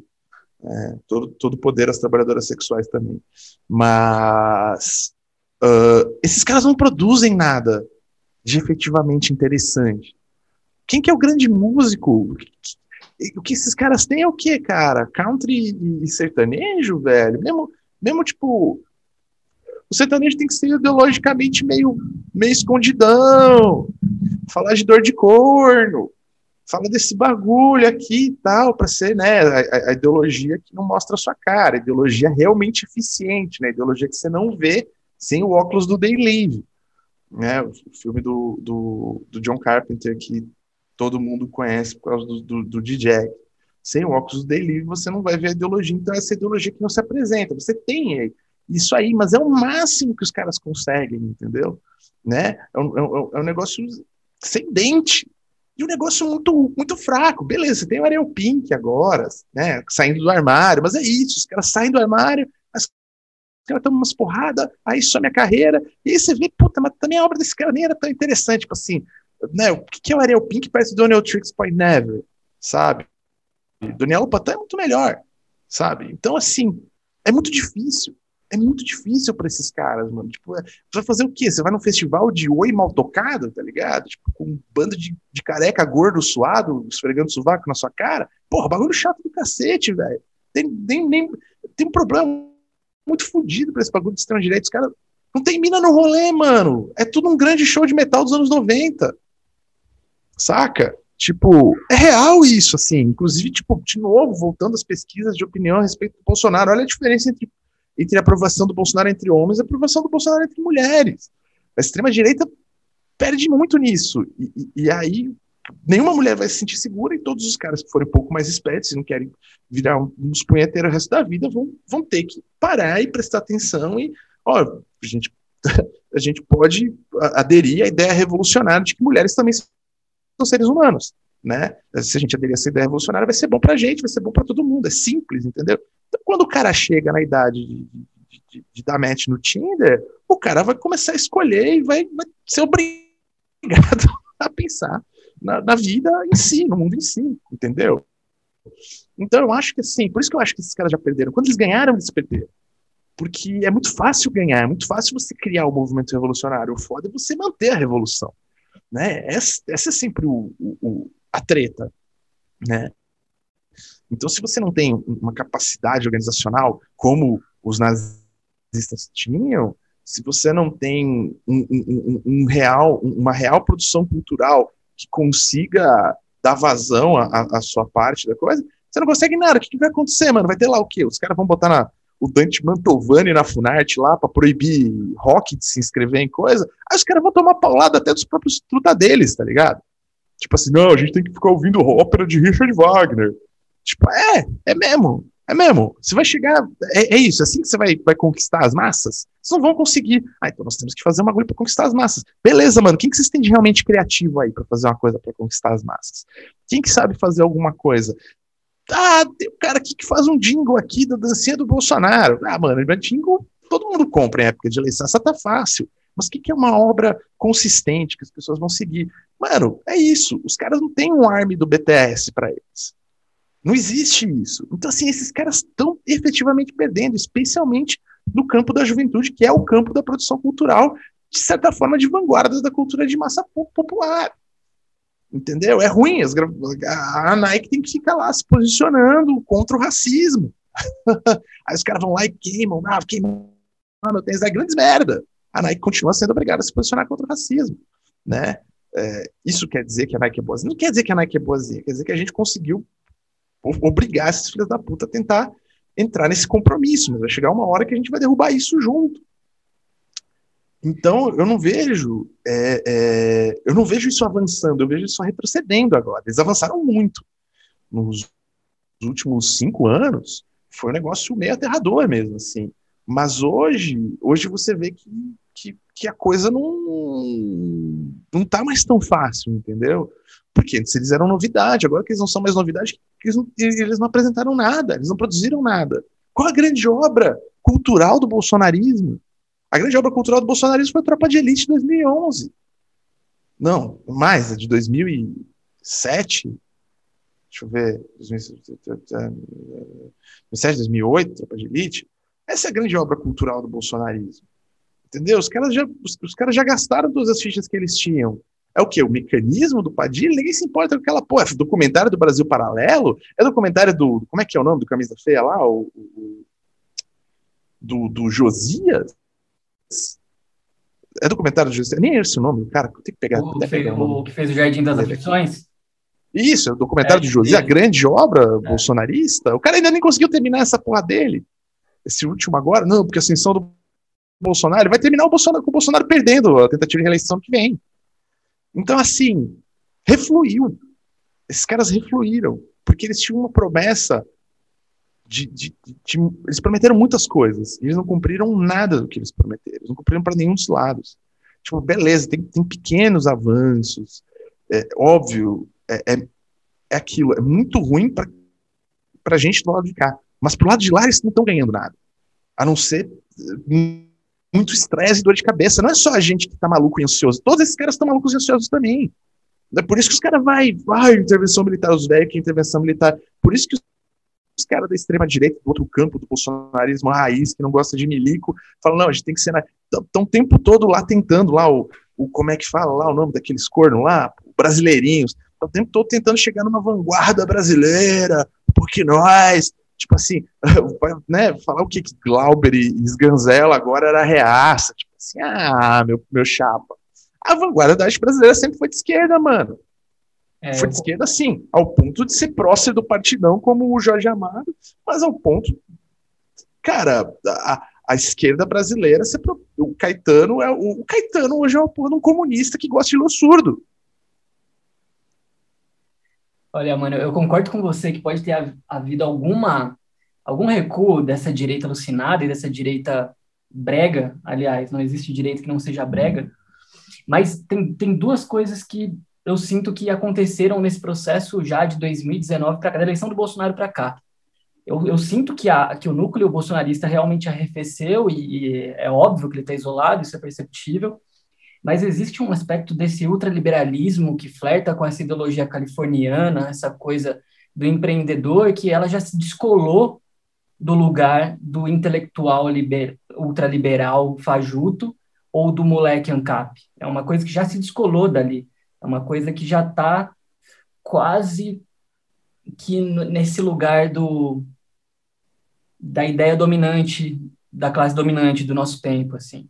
Eu sinto um pouco Não, isso, que nos discursos mais ingênuos isso permeia a subjetividade de quem profere o discurso e tipo em grande escala, os, os grandes as pessoas com grandes visualizações no YouTube, por exemplo. Sinto que são pessoas que essa coisa muito fortemente. O neoliberalismo como ideologia dominante acontece desde os anos 90, né? O que acontece é que a gente está chegando tarde nele. Sim, mas tem, mas tem um outro aspecto que, por mais que o neoliberalismo seja ideologia dominante nos anos 90, a gente podia ver na indústria cultural jovem de massa o Rage Against the Machine homenageando Abimael Guzmán Sendero Luminoso, sabe? E isso está no, no, no, Mas a gente vê o, Mas a gente vê, porra, Black Lives Matter, você vê Judas e o Messias Negro. A gente, essas coisas todas estão acontecendo. Enquanto e, junto com Pantera, junto com o Rage Against the Machine, tocava Pantera, banda de raça do caralho. É, eu, eu, às vezes eu acho que isso permeado muito por um sentimento envelhecido, sabe? Uma, uma coisa. Porra, antes não era assim. Isso porque eu sou 10 anos mais novo que você. Mas talvez tenha sido uma certa trajetória como educador, lidando com adolescente, por mais que uma curta trajetória, eu vi, eu presenciei. Há quantos, há quantos anos você é educador e lida com adolescente? Há quantos anos eu fui? Eu trabalhei por três anos durante a faculdade num abrigo e depois eu fui trabalhar com cultura aqui na Zona Norte de São Paulo por um ano e meio. Não é tanto tempo assim, mas é uma. Não, é um tudo bem, é para é entender mais ou menos o espaço do que você quer falar. Eu, eu quero ouvir, na verdade. É, é, é, é, apesar de ter sido pouco tempo, foi 2018, 2019 o que eu pude ver de realidade na, que, na quebrada, assim, apesar de haver, óbvio que de forma majoritária, uma força de vontade muito esperta, muito correta, né, ao nosso ponto de vista, havia também uma elaboração diferente dos aspectos políticos à direita de uma boa parcela dessa molecada também, assim, de ter, ter uma relação odiosa com a ideia de esquerda, com o feminista, etc, etc, em lugar que em lugares que eu acho que antes isso não seria elaborado, não vou nem falar que não tivesse, mas não seria elaborado como é. E talvez não seria elaborado. Mas você não acha que, você não acha que isso é uma resposta? Eu acho que isso é uma resposta. Eu acho que isso é uma resposta aos avanços que tiveram, aos pequenos avanços que tiveram nos anos 2000. Eu acho que isso é uma resposta. Mas ao mesmo tempo. Você não acha que é uma resposta aos avanços dos anos 10 especificamente? Sim, dos anos 10, dos anos 10, mas especificamente, na verdade, sim. Dos anos 2000 que eu falo, porque os anos 2000 foi quando isso floresceu, mas não teve resposta. Aí nos anos 10 houveram algumas respostas. Mas é que nos anos 2000 ainda não era massivo. O, feminismo é uma coisa que, tipo assim, qualquer menino de 14 anos é hoje, cara. Sim, sim. É, é fora de moda não ser feminista. E, e é natural que, que, que, os caras vão procurar uma resposta. E, e, e você tem dois caminhos. Ou você vai é. expandir pro lado do feminismo, ou você vai um reaça do caralho. É, na Você verdade, vai ser black pilled. É, na verdade, eu acho que isso revela como que a organização dessa pequena coisa reacionária consegue ser muito mais barulhenta, mesmo sendo menos numerosa que qualquer iniciativa progressista à esquerda, numerosa e desorganizada. E como isso revela cara... molecada que que não necessariamente teria contato com esse tipo de cultura, porque também se reverbera como uma cultura de grupo, com uma identidade juvenil e tudo mais. Então, você tem isso, mas é, é, é natural, cara. Você, é, é, meio, é meio engraçado, assim, por exemplo, quando uh, você tinha. Para dar um, um, aspecto, assim, de como funciona uh, no, na adolescência isso, mas, assim, vou Vou jogar aqui, você como educador vai ter mais capacidade até de falar do que eu. É, não, é uma, não é a época que você trabalhou, então, mas assim, para entender esse tipo de dicotomia, assim, eu lembro que quando o, uh, o estava em ascensão e a gente tinha essa nova essa reconfiguração do rap nacional através desse renascimento que parte do Emicida, das batalhas, é, é o rap na internet, né? Quando a internet se massifica no Brasil, o rap acaba também é, é, se, se reverbera essa nova adaptação, né? Ela vem de um lugar, ela vem da primeira onda da internet traz o que a gente chama de linguagem do rap underground no Brasil, e depois você tem essa fusão, porque o rap underground tinha uma resposta ao rap nacional, mas também tinha uma certa reverência, e, e, e essa outra onda também tem uma reverência, porque é muito difícil você não ser reverente nacionais quando você fala de hip hop no Brasil, não tem o que fazer, Mano Brown, Mano Brown, juntem-se ao meu, meu movimento, Nobel da Literatura para Mano Brown. Né, por favor, vamos fazer essa campanha. Estou abrindo um instituto em breve. Não, mentira, não vou abrir instituto nenhum, porque sou branco demais para isso, mas é uma campanha que tá aí para todo mundo. Quem quiser pegar e levar em frente, jogar, eu tô, tô aqui para apoiar. É, é, muito difícil você não ter essa evidência. Mas você, você, a gente via, eu lembro disso por estar tá cobrindo essa época, tá no olho do furacão, de certa forma. Não tão no olho do furacão quanto né, o próprio Emicida, o Projota, Rashid, os artistas que estavam lá, mas no olho do furacão, ali, do lado dessas pessoas, né? Indo nos shows, escrevendo sobre o que estava acontecendo, ajudando a produzir disco, tudo mais. E você via que tinha uma relação entre as pessoas que gostavam e eram adolescentes desse novo rap e os adolescentes que eram reacionários que falam, não, o verdadeiro bom rap é o rap antigo, porque Facção Central é a única banda de rap brasileira que já prestou em todos, todos, todos, os tempos. Obviamente, consciência humana é muito superior a toda a obra do Emicida. Que é besteira. Mas isso, esse, esse, movimento se dava através de uma dicotomia. Para esses caras, era, era, era uma, uma procura por uma autenticidade, que você vai ver. Se você for pegar a obra do Simon Firth, você vai ver desde o nascimento do rock que música de menina, música que mulheres ouvem é uma música que tem uma qualidade musical menor. A música verdadeira é essa outra fita. Então, tipo, ah, esses caras falam de amor, as meninas gostam, não, não, é, não pode ser bom. Ele não tá falando da realidade, não tá sendo treta que nem eu sou, eu sou jovem, eu quero ver sangue. Ele não tá trazendo isso, ele tá falando dessas outras coisas aqui, como assim? E aí você tem uma coisa que amalgamou dentro do escapismo, e isso que foi a, a, saída encontrada para o funk paulista para poder é, tocar nas rádios, que foi o funk ostentação. Aí, o funk ostentação não dura muito tempo, porque a crise de 2015 meio que mata qualquer possibilidade de fazer isso.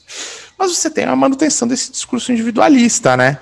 E esse discurso individualista e da, da conquista pelo consumo foi um problemaço, porque a ascensão, a, a, diluição da luta de classes através do consumo que vai fazer a gente ter independência, uh, né, vai fazer funcionar o projeto de país, que, é, que querendo ou não era o projeto claro do, do ex-presidente Lula, a quem estou torcendo muito que possa voltar para a arena política e derrotar o bolsonarismo em 2022, estamos juntos junto. Toda vez que eu vejo ele falar, eu choro, um dos melhores MCs da história do mundo. É... Mas esse, esse, esse aspecto cultural, ele, ele meio que, que deixou a gente vendido. Então, assim, o que o jovem sofre hoje, quando ele está nessa questão, e aí você vê né, o discurso de microempreendedor para as pessoas que nem empreendedoras são, só, só tem trabalhos precarizados, é, é, é um discurso de falta de imaginação. E aí nós voltamos para o grande problema. E a pergunta é se a, quem que tem que imaginar isso? A arte tem que imaginar isso? Talvez, não sei. Solar punk, como se fala agora, né? Do, da, da, da ficção científica utópica. É, é, o. Quem que vai ensinar isso? Como a gente vai chegar nisso? Quem que vai ensinar a gente a imaginar? É, isso é uma questão premente para a esquerda hoje. A esquerda não tem um projeto imaginativo Quer dizer, começa a ter, tem, tem se tateado, agora é muito melhor do que era três, quatro anos atrás. Mas, e, e, e querendo ou não, a gente, a, apesar da gente estar tá participando do processo de realismo capitalista, o realismo capitalista só mordeu nossa bunda, a gente viu o tamanho do, do buraco que a gente estava, depois da crise de 2015, que é uma grande cagada de, de, de, de não enxergar geopoliticamente o movimento do, dos mercados globais, que paciência, mano. A Dilma não fez isso. E até hoje ninguém faz essa pergunta pra, nem para Dilma nem para o Lula, especificamente sobre essa questão. Mas bem, é, você tem, você tem isso. Tipo, liberdade ainda continua sendo liberdade para consumir. Liberdade, o, sinônimo de liberdade é ter dinheiro para consumir. Ainda se acredita de que só é possível soluções dentro do mercado. Esse é o grande gargalo hoje ideológico da esquerda. Por outro lado, quem cresce entre os jovens hoje é a esquerda. E a ideia de que você pode imaginar um novo mundo. Porque eu acho que talvez essa resposta não tenha que ser dada pela minha geração. Tem que ser dada pela, pelas gerações mais novas que eu, 10, 20 anos mais, nova que, mais novas que eu. Eu quero ouvir essa resposta deles. O que você imagina para o seu futuro? Porque eu já tô fudido, já tô velho, sou fumante, devo ter mais, com sorte, 20 anos de vida. Entendeu? Agora, quem é jovem tem um mundo inteiro pela frente e as possibilidades estão abertas. O que, que você imagina para o seu futuro? Talvez seja isso que a gente precise perguntar cada vez mais, seja essas perguntas que a arte tenha que fazer. Né? E aí eu acho sim que é um gargalo nosso. Só que extrema, todas as respostas da extrema direita são horríveis tanto as respostas teóricas, o que, que tem que ser o futuro? O passado. O passado que não existiu. Nós queremos o passado como nosso futuro. Que é uma resposta que não, não atrai efetivamente ninguém. Como você disse, essa galera caiu, mas você ainda tem essa, esse outro discurso de liberdade relacionado à liberdade econômica que ainda é muito premente no Brasil. É, essa galera caiu. Eu acho que esse discurso deve ter se corroído nos últimos dois anos com a pandemia.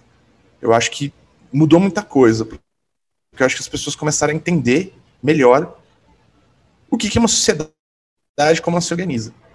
E elas vão ter mais acesso à informação. Obviamente, várias pessoas se, se encastelaram em bolhas, mas isso é uma parcela específica. A parcela mais ampla da população está sendo obrigada a aprender uma série de coisas e a refletir sobre essas coisas. Essas respostas não vão ser imediatas. É, é, é meio, meio bizarro que a gente ache que é, agora que nós estamos em 1905 vai acontecer em 1917. A gente está passando pelos primeiros momentos disso. As pessoas estão começando a refletir, estão começando a entender. E, cara, o aumento é exponencial. E a máquina de, de propaganda da esquerda dos Estados Unidos para cá tá, tá, tem sido cada vez mais eficiente. Né? É, que querendo ou não, por exemplo, esse, esse plano neokeynesiano aí do, do, do, do, coisa, existe uma derrota fodida no neoliberalismo, assim, que, tipo, no Brasil a gente não sabe para onde vai, como esse nó, como, quem vai desatar esse górdio, entendeu? É, como esse nó vai ser desatado, porque é, o plano do Guedes já, já era, não funcionou. E a outra resposta, eles não querem dar. Eles não vão dar, porque ideologicamente é muito, muito ruim para eles. Mas quando vier, porque que é isso, o Bolsonaro deve perder 2022. Ele precisa de um milagre econômico que não vai vir para conseguir ganhar 2022. Para conseguir reverter todas as perdas. A gente vai, quando esse programa estiver no ar, não sei quanto tempo vai demorar, pode ser que já tenha 400 mil mortos no Brasil. A gente, eu, eu duvido que a gente termine um ano com menos de, de 550 mil mortos pela Covid-19. Eu acho que vai ser, a cifra vai ser bem maior, ela tende a ser bem maior.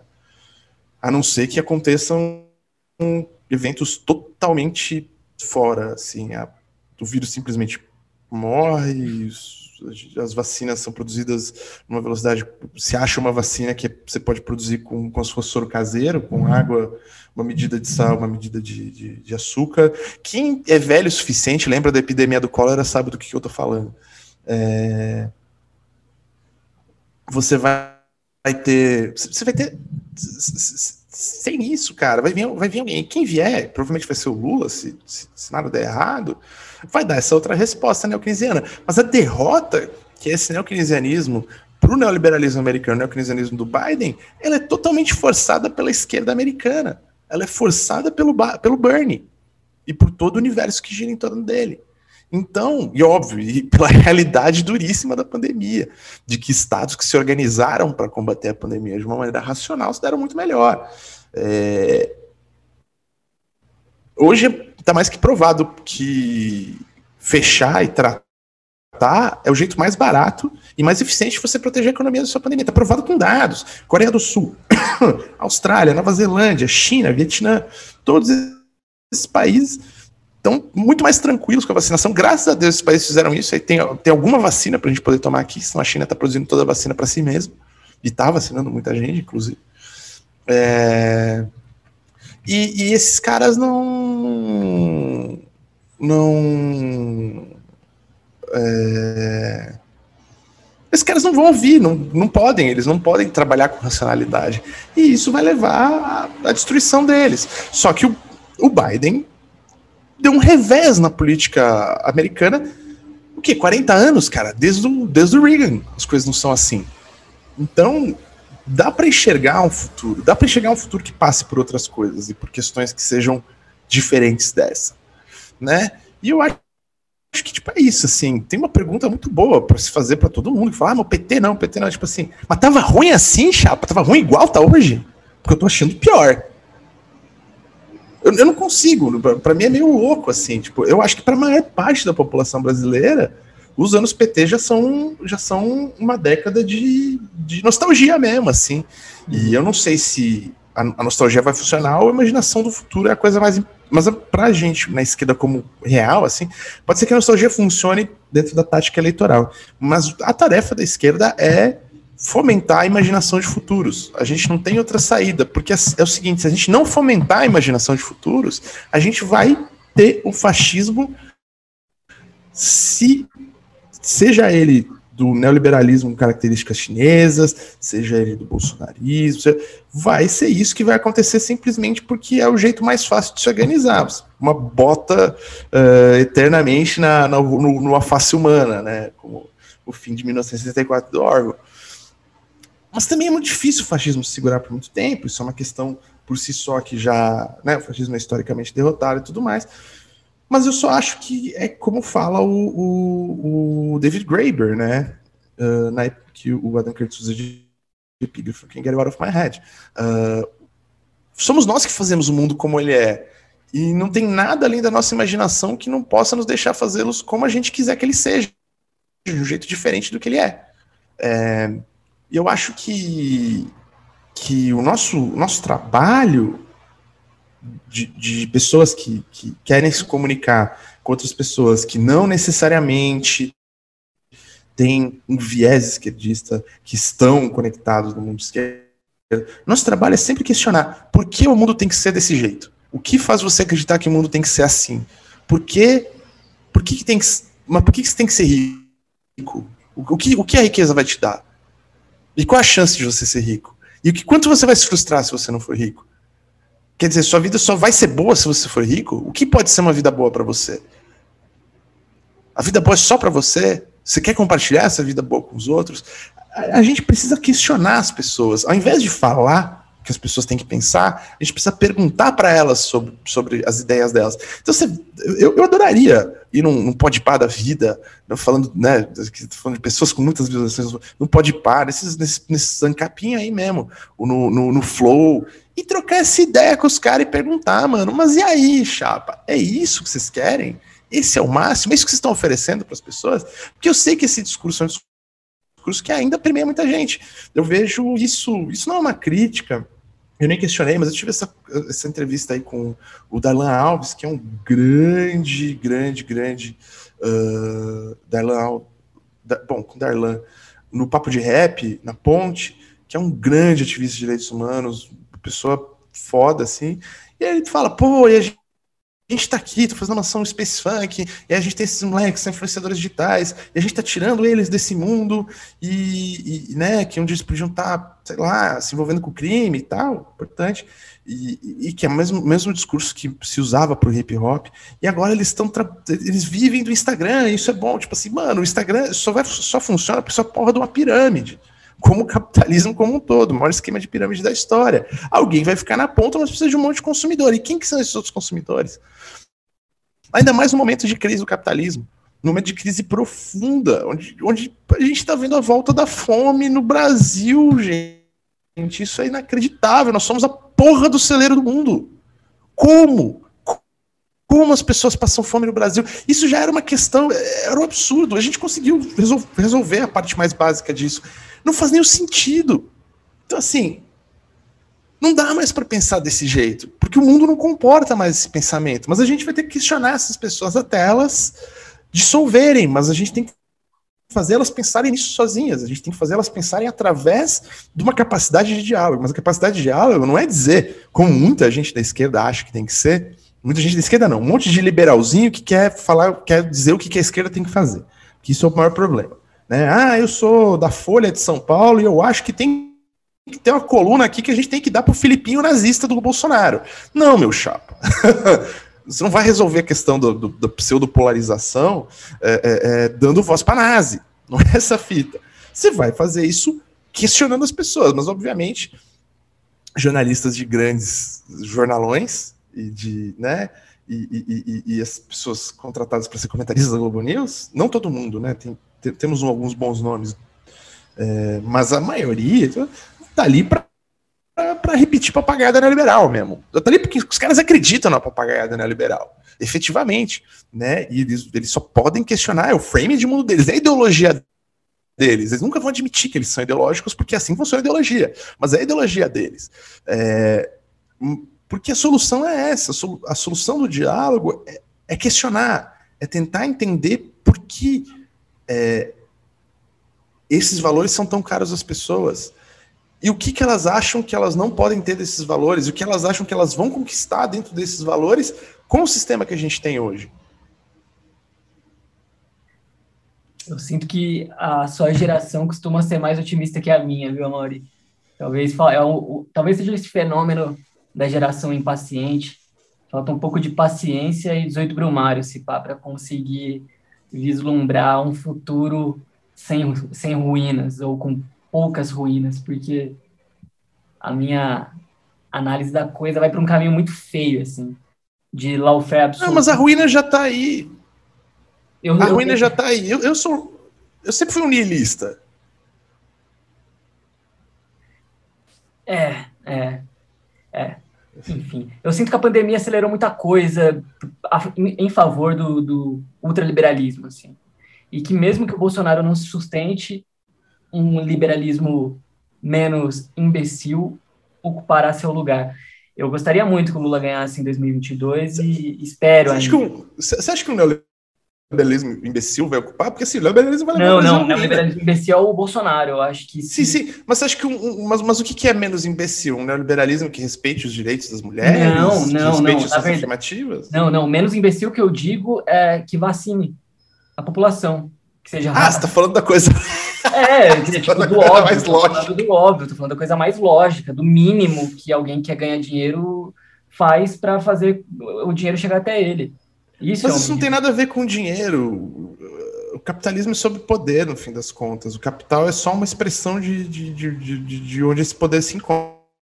Sim, sim. É, é... Eu, eu, acho que essa análise minha ela acaba indo para um caminho que até foge muito do tema do, de hoje, assim, mas um caminho da, do domínio pelas corporações, uma coisa meio a, Amazon é, se apropriando das medidas legais dos estados e operando em, em benefício próprio de forma sistematizada.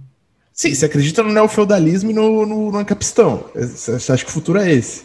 Cara, eu não acho que o futuro é esse, mas o meu negativismo observa essa coisa e parece algo próximo, de certa forma. Tipo, é um temor. É um temor, mas não é um temor imobilizante. Só considero, assim, pelo andar da, da, da carruagem. Cara, isso que a gente sempre achou e é o que vem acontecendo o tempo todo. A questão é que tudo isso se baseia em uma série de problemas, tipo, não uma série de problemas, uma série de premissas, tudo isso é construído numa série de premissas que funcionaram durante certo tempo, mas que não necessariamente vão funcionar o tempo todo. Por exemplo, qual que é a premissa básica disso? Os Estados Unidos detêm um, detém um monopólio da força sobre o resto do mundo, e esse monopólio da força também se traduz no monopólio intelectual. Esse monopólio, duas partes desse monopólio, a China e a Rússia juntas estão dando uma esfacelada. Quando o que, o que acontece é que, tipo, a gente acha que a Amazon vai ser grande coisa, faz sentido. O Jeff Bezos não deixa ninguém, né, deixa fazer sindicato, blá, blá, blá, blá, blá. Né? É o que é. Mas a questão é, o que, que esses caras têm a oferecer para a gente efetivamente? Né? Se, se você monta uma. É, o que a China mostra, você monta. E assim, de novo, neoliberalismo, características chinesas, para mim, apesar dele é igual. Mas se você monta um, uma, uma, infraestrutura própria, você não, você não depende da, da, da, empresa. Se você tem os seus servidores, tudo, tudo pode ser refeito, tudo que a gente fez pode ser refeito. E a gente achou, né, que a Standard Oil e a General Electric, nos anos, nos anos 20, o futuro do mundo parecia ir para esse, esse lado E o sistema caiu em si mesmo. Existe uma tendência muito grande que o sistema. Essa, essa crise ela ainda não aconteceu porque essa crise não chegou no capitalismo, não chegou no processo de acumulação do capital nesse momento. Mas a tendência é que, por causa dessa aceleração, que esse ultra, esse ultra neoliberalismo tenha que recuar. Tanto que o que, o, que, que o, Biden está fazendo? Né? Que, que, que esse, esse, é o ponto principal desse começo do, do, do, do que a gente está falando aqui, do que eu estava falando né, sobre essa questão econômica, que a gente vai falar de cultura. Mas, querendo ou não, tem, não dá para falar de superestrutura sem falar de estrutura junto. É, você, você eles precisam do Estado. E o Estado, na, na, na, pior das hipóteses, a gente pode adotar uma série de visões anarquistas aqui. Eu sou uma pessoa muito simpática ao anarquismo e tudo mais, mas o Estado, na pior das hipóteses, precisa vender que cada cabeça é uma pessoa. É muito difícil. É óbvio que, tipo, e tem uma coisa muito importante aí. Tem, tem um, uma reflexão. Para variar, tô estando um monte de Adam Curtis aqui. Can Get Out of My Head ficou na minha cabeça, não consigo tirar da cabeça. É, tem uma questão de que a matriz energética, quando o capitalismo troca a matriz energética do carvão para o petróleo, você reduz o poder dos trabalhadores, você precisa de muito menos trabalhadores para tirar petróleo do que você precisa para tirar uh, carvão da terra. Você, você, precisa de menos trabalhadores, então você tem uma intensidade menor no trabalho. Então quem manda é quem tem as reservas, quem, quem tem o território. E só. Os trabalhadores daquele território não, não, não, tem muito poder de barganha. Quem tá, os, né, os moradores do território não tem muito poder de barganha porque são facilmente substituíveis, você não precisa de tanta gente. É... E essa tecnologia se espalhou rapidamente pelo mundo, então tem vários postos furados em vários lugares, então você fica compensando de um lado para o outro. Então, o território que manda mesmo, o dono do território que manda. E aí você vai ter a crise do petróleo dos anos 70, que deixa o capital de joelhos, o capital internacional de joelhos, e mostra que a matriz energética é a coisa mais importante para o funcionamento do capitalismo. É, o que o Biden está propondo agora, o que talvez, não sei se as pessoas estão entendendo, é uma nova troca de, de, de, de matriz energética patrocinada pelo governo americano. Isso vai mudar muito como a gente lida e vê o mundo. É possível que dê errado pra caralho, não funcione por limitações da ciência. X é um desafio. Os caras estão se colocando nesse desafio. Acho quase louvável, não é louvável, porque a porra do centro do império, bando de filho da puta, eles sabem que se eles não fizerem isso, vai se esfacelar o império. É, mas é bom, se, se a história se repete, pensa que, que o socialismo pode ser o novo cristianismo, que pega o, o, o, o, o Estado que está morrendo, né, o império que está morrendo, toma o império, é, o império meio que entrega para os caras, o império cai, se esfacela, mas aí os bárbaros todos viram, viram cristãos. os bárbaros derrubam o império, mas viram cristãos juntos. Uhum. É, eu, eu, já, eu já falei essa previsão, não vou estar tá vivo quando se isso acontecer. Mesmo que isso aconteça, não vou estar tá vivo. Mas é possível, entendeu? Meio que nesse grande lance, assim, eles, eles precisam disso, é bom para eles. Isso é ruim para o Brasil, do jeito que, que a estrutura política brasileira está tá se vendo hoje, né? É, ah, Bolsonaro quer acabar com, com, com com, com, solo amazônico, e isso pode ser um problema muito em breve para o Brasil, que ainda tem essa, essa questão muito grande de, de ser o, o, o, celeiro do mundo, e que podia estar distribuindo comida internamente, mas não está. É, até porque deixou, o governo não fez nenhum tipo de reserva. Isso, isso é um capistão. A gente não precisa esperar a Amazon chegar, a gente está vivendo nele. então eu acho que as pessoas não estão querendo, não tá me, eu não estou sentindo as pessoas realmente satisfeitas. Mesmo quem gosta do Bolsonaro não está satisfeito. A real é essa. Eles podem estar procurando outros culpados, mas satisfeito ninguém tá agora. Tipo, beleza, tava ruim até 2020, mas agora tá tipo assim, não, não tem, não tem ninguém para quem esteja bom. A não ser que você tenha, sei lá, uma fábrica de vacina, sabe? Uma fábrica de, de, de, de máscara, vender álcool, assim, tipo. Coisas muito específicas, mas é aquilo, né? Tipo, o dinheiro só vale enquanto as pessoas acreditam nele. Cuidado com a hiperinflação. É. É, que um governo de, um governo de extrema-direita Bolsonaro reeleito pode, pode criar muito rapidamente, porque eu, eu acho que o Bolsonaro vai ter que se livrar do Guedes para tentar se reeleger, ou vai se livrar do Guedes assim se reeleger, se se reeleger. Eu acho, acho, acho mais provável tentar se livrar do Guedes. na tentativa de reeleição. Porque não parece que a gente vai sair do atoleiro. O Brasil é o único país que está desacelerando, enquanto o resto do mundo volta a se acelerar as economias. É inacreditável. É, mano. Pelo menos. É. Então eu acho assim, eu acho que é que não tem saída assim, tipo assim, óbvio, a gente pode cavar mais fundo no poço, mas eu acho que as pessoas não, em sua maioria, não vão querer cavar mais fundo no poço quando elas tiverem a chance de poderem falar, sabe? Eu acho que, óbvio, as, as eleições municipais. Eleição municipal no Brasil é uma caixinha de surpresa. É óbvio que tem diferença, e o que a gente viu nas eleições municipais foi uma coisa, e elas aconteceram é, é, antes desse momento crítico da pandemia, né? Então, porque o primeiro momento da pandemia, o Brasil fez esse negócio muito louco de gastar uma fortuna é, em auxílio, que não, não é um problema a fortuna gasta, podia ter pago até mais, em tese, mas sem você usar isso a seu favor. Você só você deixou o vírus circulando e deu dinheiro para as pessoas. Você não virou e falou assim: ó, não, é o seguinte, o vírus, todo mundo vai, vai tirar essa grana, só que nós vamos pegar todo mundo e vamos testar todo mundo. Viu, viu um teste, a gente vai ver todo mundo que fez, a gente vai testar todo mundo. Ah, dá trabalho, gasta. É, mano, dá trabalho e gasta. Sabe, quanto você vai economizar com isso? Uma fortuna, você vai ficar rico.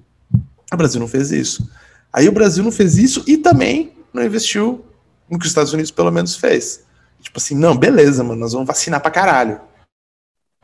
E aí morreu uma galera aqui, que o Trump foi louco, mas nós vamos vacinar pra caralho, dá pra fazer. Porque tem dinheiro pra caralho. Não fez nenhum dos dois, não, não, cara, ficou com o bumbum de fora. Então, assim, eu não acho que as pessoas vão. vão não, de novo, não sei que aconteceu eventos muito específicos, né? Muito. Brasil. Mas o não andar na carruagem com eleições relativamente livres, o maluco vai sair, vai dar uma esperneada, mas vai ficar. Vai, vai, todo mundo vai conversar. Isso vai ser bem interessante. É, é esse, esse é um cenário interessante. Mais interessante do que a minha capacidade de vislumbrar apresenta, mas isso com certeza é uma falha de análise minha. Justamente também por conta dessa, Não, dessa configuração cotidiana da pandemia, assim, de estar tá isolado, de ter uma, uma troca contínua Sim, e elabora cara... de forma cotidiana. Mas, cara, quando, quando, era, quando era jovem, nos anos 90, cara, achava que nunca ia passar também, sabia? Porque, mano, Brasil, né, cara? 40 anos de ditadura, aí viu o Collor, aí viu FHC, você fala, puta que pariu, velho. Sabe, puta que pariu, não vai ter o mínimo, assim, não tem o mínimo espaço. Quando veio, foi, mano, foi bom. Vai falar o quê? Falar que não foi bom? É. Quem viveu e, e, e, tava antes vai me dizer que não foi bom e vai dizer que não foi melhor que tá agora? Ah, pelo amor de Deus. Então meio que meio que é foda, porque assim, a crise de imaginação joga a favor disso. Uhum. Isso é um problema para a extrema direita que não tem, não tem imaginação nenhuma. A gente tem imaginação e a gente tem a, a melhor das nostalgias para a maior parte das pessoas. É treta. Mas parecia que não quer acabar, cara. Então eu entendo. Eu sempre imaginei que, que, era que outro mundo não era possível, cara. Sempre, assim, sempre quis que outro mundo fosse possível, mas sempre imaginei que não era. E na real é. E não tem muita saída, assim. Se, se não, cara, a gente vai ver um monte de tempo bosta e tal. E, e aí, a gente vai para onde? Para extinção? Então, beleza, cara, vamos reduzir a sociedade humana, vamos acabar com ela. Alguma coisa vai sair. Você vai ter uns estados ecofascistas, você vai ter comunidade anarquista e vai ver o que, que vai vir disso. Beleza, paciência, cara. Ok, né?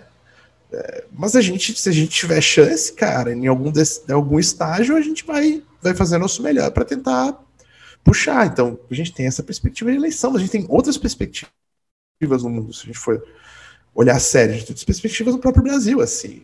É... Eu não acho que a gente vai chegar no estágio de, de caos social que a treta seja necessária, mas eu acho que, que linhas, algumas linhas vão ser traçadas na areia e, e, e vai ter vai ter algum é, é, impossível a gente achar que não vai ser essa crise com algum nível de violência assim um país tão violento como o Brasil sabe é, e a gente. E, e, tem muita coisa que pode ser incluída em, em, vários desses cenários. Assim, a gente não sabe como, como as coisas vão, vão mudar uh, na relação entre China e Estados Unidos. A gente não sabe como as coisas vão andar. A Rússia fica aí agora cutucando, ah, porque agora, agora o Putin tá, olha a OTAN, a agressão da OTAN. o Putin também não é flor que se cheire. Todo mundo ali tá, tá fazendo o seu e tal. O Putin tá. Porque os Estados Unidos está querendo mudar a matriz energética e, obviamente, quem acha ruim é um dos maiores produtores de petróleo do mundo, que é a Rússia, que hoje consegue que 2014 tomou um tombo junto com o Brasil, Putin quase empirulitou, quase, quase tomou uma. foi dilmado. É, não foi, assim, não foi porque ele agiu rápido e com força, força mesmo, força bruta, é, na Rússia e transformou né, o Estado russo no que ele é hoje e tal. Já tinha feito muita coisa, já tinha solapado né, as bases da democracia, que nunca foi lá essas coisas, né, temos que admitir. Na Rússia, obviamente, temos versões versões, podemos debater aqui amplamente, mas né, é complexo lá. É, e agora o cara é um player do petróleo. E a gente tá na mão do Bolsonaro. Só que é isso. Os caras conseguiram, no meio da pandemia, fazer uma jogada quase uma zoeira. Junto com a Arábia Saudita e ter o dia do barril de petróleo negativo. Pois é, lembra, do, lembra que ano passado teve isso, o dia do barril de petróleo negativo? Sim. Então, tem, então, assim, a gente não sabe o que, que vai acontecer nesses aspectos geopolíticos essa tentativa de troca de matriz energética patrocinada pelos Estados Unidos interessa à China, que não, que não produz petróleo, compra. Né? Então, é, é do interesse chinês, apesar dos Estados Unidos estar quase autossuficiente de petróleo por causa do fracking. É, mas isso, isso tende a causar mudanças e questões no mundo. Né? Isso é um ponto. A gente tem outros pontos. assim. Agora, tem outro lance também que a gente pode olhar para os nossos vizinhos, cara. O fucking Partido Colorado Paraguaio se afastou do Bolsonaro antes, assim, quis tentar fazer uns chucho lá em Itaipu, com agora o novo senador agora que está substituindo o, o Olímpico Major, que morreu de Covid. Olha só que interessante. É, mas o Partido Colorado do Paraguai se afasta do fucking Partido Colorado, partido do Stroessner. Esse é o nível. Exato a, a, a, direita chilena, a direita, a, direita chilena, a direita neoliberal, os caras não têm nada parecido com isso aqui, os caras não, não têm fascismo, que é muito louco do, do, fascismo brasileiro, tem na Argentina, mas meio que, que, que complexo, por isso confunde dentro do peronismo, aí o bagulho fica estranho. Mas o fascismo é coisa de, de, de Europa, né, mano? Coisa de velho continente, de país que tem tempo pra caralho, coisa de italiano, coisa de espanhol português, né? Tudo aqueles velhos, ditador que não sei o que lá. Teve o quê? Né? Teve essas ditaduras aqui na América Latina, os Stroessner no Paraguai, que, que, que, que realmente, né? E, e o Brasil. O Brasil conseguiu eleger um fascista. Mas assim, o, o resto do continente, tirando problemas políticos específicos, o Rafael Correa teve algumas cagadas ali no Equador, e aí não vão é, Provavelmente a esquerda não vai levar o Equador, mas a esquerda vai levar o Peru, por exemplo, agora. Você tem a Bolívia saindo de um, de um golpe horroroso, aí você olha e fala, pô, peraí, peraí. Mano, deram um golpe na Bolívia e a esquerda voltou ao poder em um ano, cara. E a prisão foi, foi, um espetáculo, a prisão da, da Janine, como que é o nome dela? Janine, né? Janine Enhez, Janine é. Tipo, os caras prenderam a, prenderam a golpista, cara. Dentro do, da cama box na Bolívia. O, a Argentina já está à esquerda. O Chile é só a questão agora de que esquerda vai vencer. Né? O Chile aí, imediatamente, vai, a esquerda vai levar a próxima eleição, Pinheiro vai ser defenestrado. Entendeu? O Chile está caminhando para socializar cada vez mais as coisas. É, então, tipo assim, voltou para a onda rosa mais radical do que jamais foi, do que foi com a Bachelet. E a Argentina está ali, né, no, no, no, no, pedetismo deles lá, né, no, trabalhismo, o eterno Brizola lá, assim, né, os caras lá, os é. E, mas querendo ou não, da esquerda, não sei se o Uruguai vai, se o Uruguai vai ficar ali, mas você vê assim, aí fica o Brasil, na Colômbia, na última eleição, a esquerda foi para o segundo turno, isso não acontecia há décadas. A esquerda tinha sido dizimada, literalmente mente na bala pelo governo de direita colombiano. Entendeu? Então você tem o renascimento da esquerda na Colômbia. Então, assim, é meio que tipo. Onda Rosa tá aí de novo. sabe? Chegou o 000, chapa. Então acho que também tem um negócio assim, de tipo assim, meio que não tá segurando, nem os Estados Unidos, que a gente copia pra caralho, os caras já tiraram o Trump. Você entende que tem um, um, Apesar desses caras serem muito estriônicos, as pessoas ainda estarem muito muito reativas, porque a pandemia ajuda todo mundo, tá todo mundo louco, tá todo mundo ansioso, de novo, não tá bom para ninguém, não é só a gente que tá mal. Todos os caras do lado de lá, todas as pessoas estão mal. Todas, todas estão se sentindo perseguidas, todas estão se sentindo uh, impotentes, até, até o lixo do Bolsonaro. Entendeu? E, e, é exatamente por isso que ele tá com o rabo entre as pernas reganhando os dentes. Que é o cachorro com medo faz. Saca? Tipo, todo mundo. Então é óbvio que a gente não vai ter essa resposta positiva nesse momento. Mas eu acho que a tendência é meio que essa. Meio que, tipo, é isso, é brega. É feião ser de direita. É, tipo, não dá nada, entendeu? Pega mal. Em 2018 eu lembro é dos caras. Foi, né, mano? É pega mal, foi. mano. Pega mal ser de direita. Finalmente, mano. De 85. Quer dizer, antes já pegava mal, mas. Puta, tá na hora é. desses caras voltar tudo pro armário de novo, mano. É, então, mas eu acho que é meio que isso, sabe? Tipo, o que, que, que, esses caras vão. O que, que esses caras têm pra oferecer ainda pro mundo? Nesse momento, agora que agora a gente já viu tudo que os caras fazem. Os caras são incompetentes, mano. Isso foi uma grande cagada da extrema-direita, assim.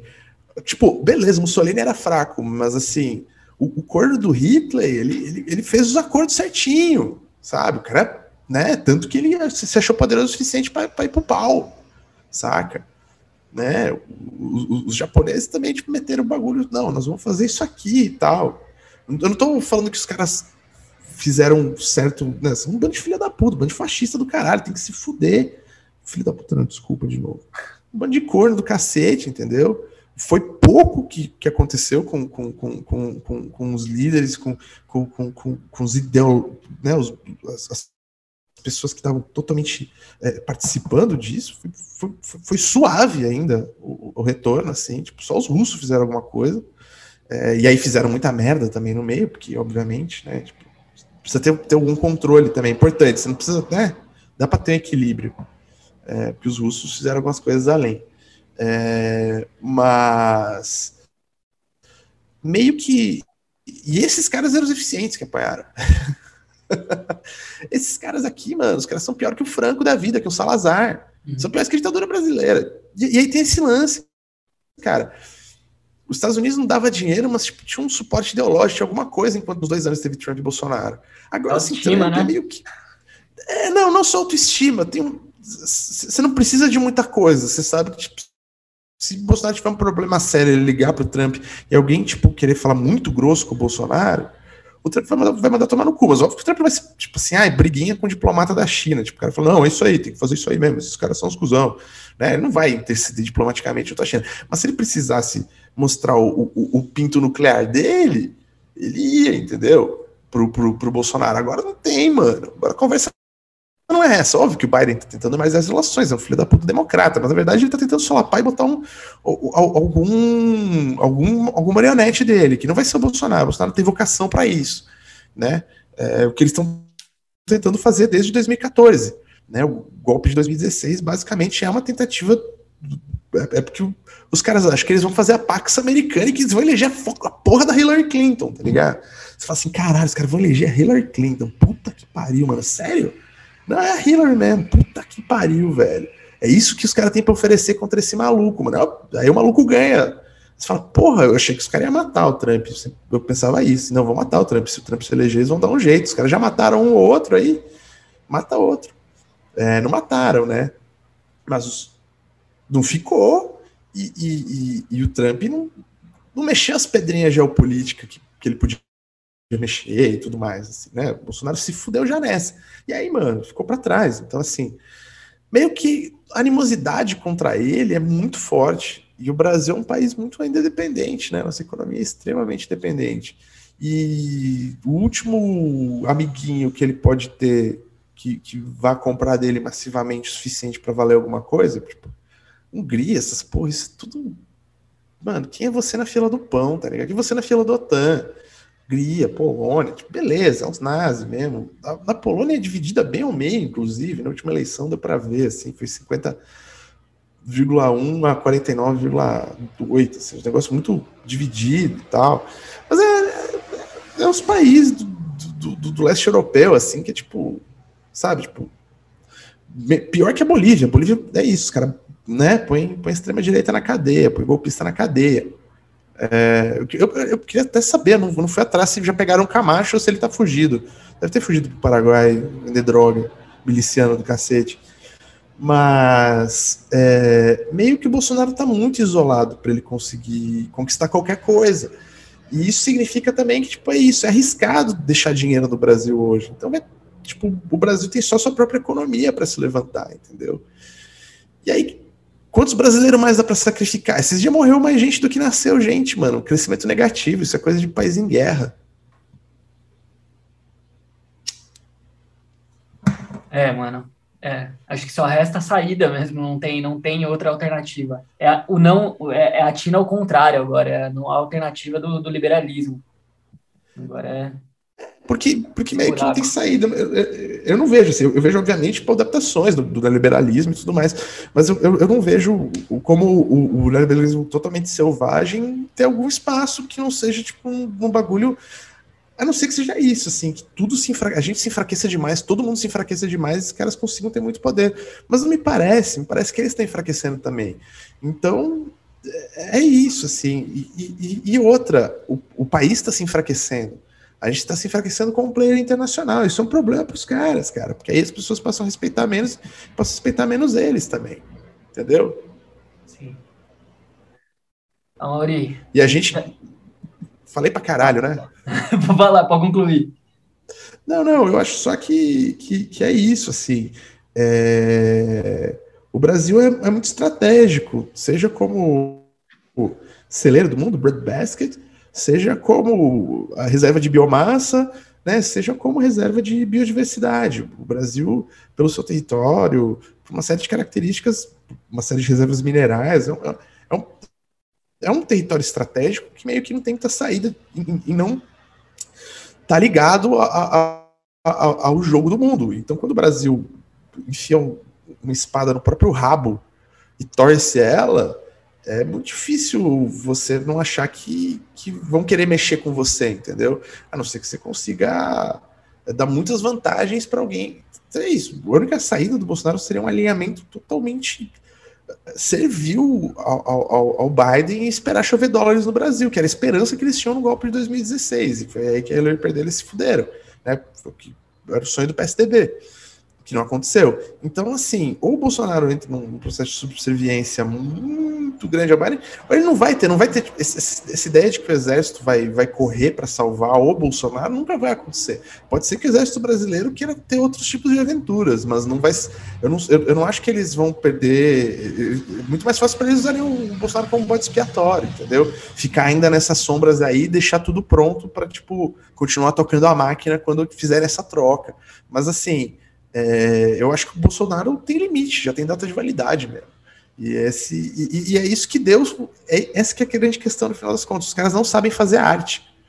Eles não sabem, eles não têm a mínima capacidade de imaginar nada para eles, não têm a mínima capacidade de executar nada. E é por isso que eles perderam, em grande, em grande medida, é por isso que eles per, vão, vão perder e perderam historicamente. Seguem perdendo. Os fascistas não têm muito espaço, não. Eles vão continuar perdendo aqui em qualquer outro lugar do mundo. Sim, sim. É que os dias do Bolsonaro estão contados, eu acho que não resta dúvida. Talvez resta saber quanto tempo mais o bolsonarismo persiste. Mas, a Mauri, já vai fazer duas horas que a gente está trocando essa ideia ficaram muitos pontos de fora, assim. Eu acho que esse, esse tema, esse recorte das apropriações, das semelhanças, das, enfim, do sequestro de alguma coisa que a extrema-direita operou sob os signos, os símbolos, o repertório da esquerda, rende muito. Faltou a gente falar de 2013, que eu acho que é a experiência mais recente que a gente tem e carrega uma certa culpa, uma parcela da, da esquerda tenta culpar, outra carrega uma culpa e a outra sabe que não tem culpa nenhuma. Tem uma, um fenômeno dos anos 2000 também que a gente vê muito forte na Europa, que são os centros autônomos de direita, as ocupações nacionalistas, que é uma coisa bizarra também, foi muito forte, principalmente na Itália. Ficaram alguns vários pontos de fora, mas eu Acho que renderia até um, um segundo episódio. Eu topo. Eu de toda topo, forma, Acho que chamar. a gente pode, pode deixar aí esse ponto, esses minutos finais, para você fazer suas considerações. Você acha que vale ressaltar o que ficou de fora e você acha que não pode faltar? É, o tempo é seu, Amauri. Vamos lá. Cara, eu acho que é isso, assim, de novo, eu, eu, eu sempre me pergunto o quanto as, a, a, a, direita, se apropriando de símbolos da esquerda, consegue ir além. Eu acho que eles se acertaram muito na proximidade com, com o universo dos videogames, mas eu não sei o quanto eles foram efetivamente eficientes em uma série de outras coisas.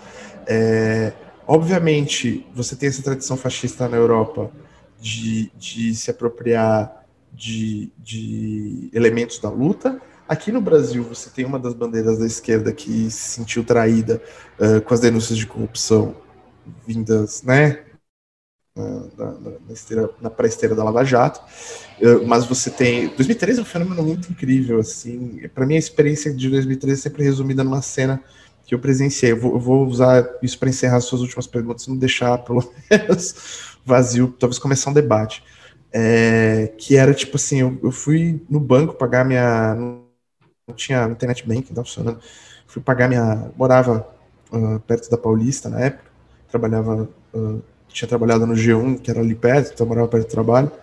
Uh, eu estava indo pagar minha boleto do MEI, que, que, imagino que vários trabalhadores da comunicação, trabalhadores autônomos sabem do que eu estou falando, né? Pagar boleto do MEI, porque senão vence, a multa é cara, aquela porra toda. E aí eu encontro na frente do banco um, um, um bloco anarquista, assim, com as bandeiras vermelha e preta, assim, umas bandeiras vermelha e umas bandeiras preta. E as vermelha e preta meio a meio. Eu chego perto, tá na frente do banco, tô passando ali, eu tinha ido nos outros momentos de protesto, era o sétimo ato, era o último, né? Eu tinha visto na internet já a galera contando o que tinha acontecido, que tinham batido no bloco dos partidos de esquerda, que foram pra cima da galera do PT, tinha um monte de nazi jogando a galera pra cima e tal. Eu tava preocupado, preocupado com, com os amigos que estavam lá e tudo mais, né? E tinha, tinha galera da Vice filmando, mas eu, eu tinha vários amigos que estavam lá é, protestando e tudo mais. Aí eu voltei já nessa assim, fiquei ah, de olho, né, jornalista da rua. E aí eu chego, tá esse bloco de esquerda, esse bloco anarquista, assim, e aí tem, assim, populares do povão, cara, não, era, não tinha nenhum nazi ali, o literal nazi, né, esses, esses nazi mesmo que, que, que, que veste a suástica, né, mas eram os populares ali que estavam ali naquele protesto, gritando muito forte, sem partido, contra os anarquistas, sem partido, sem partido, sem partido, baixa essa bandeira, nananã, não tem partido aqui não. Aí, tipo, imagina, cara, eu, eu, assim, a paciência, cara, das pessoas anarquistas em volta, tinha umas meninas, tinha uns caras e tal, né? A paciência das pessoas tentando explicar, então, a gente inventou esse negócio de sem partido né?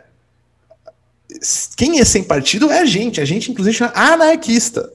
Porque a gente não acha que tem que ter governo, tem que ter partido nem governo, nem porra nenhuma.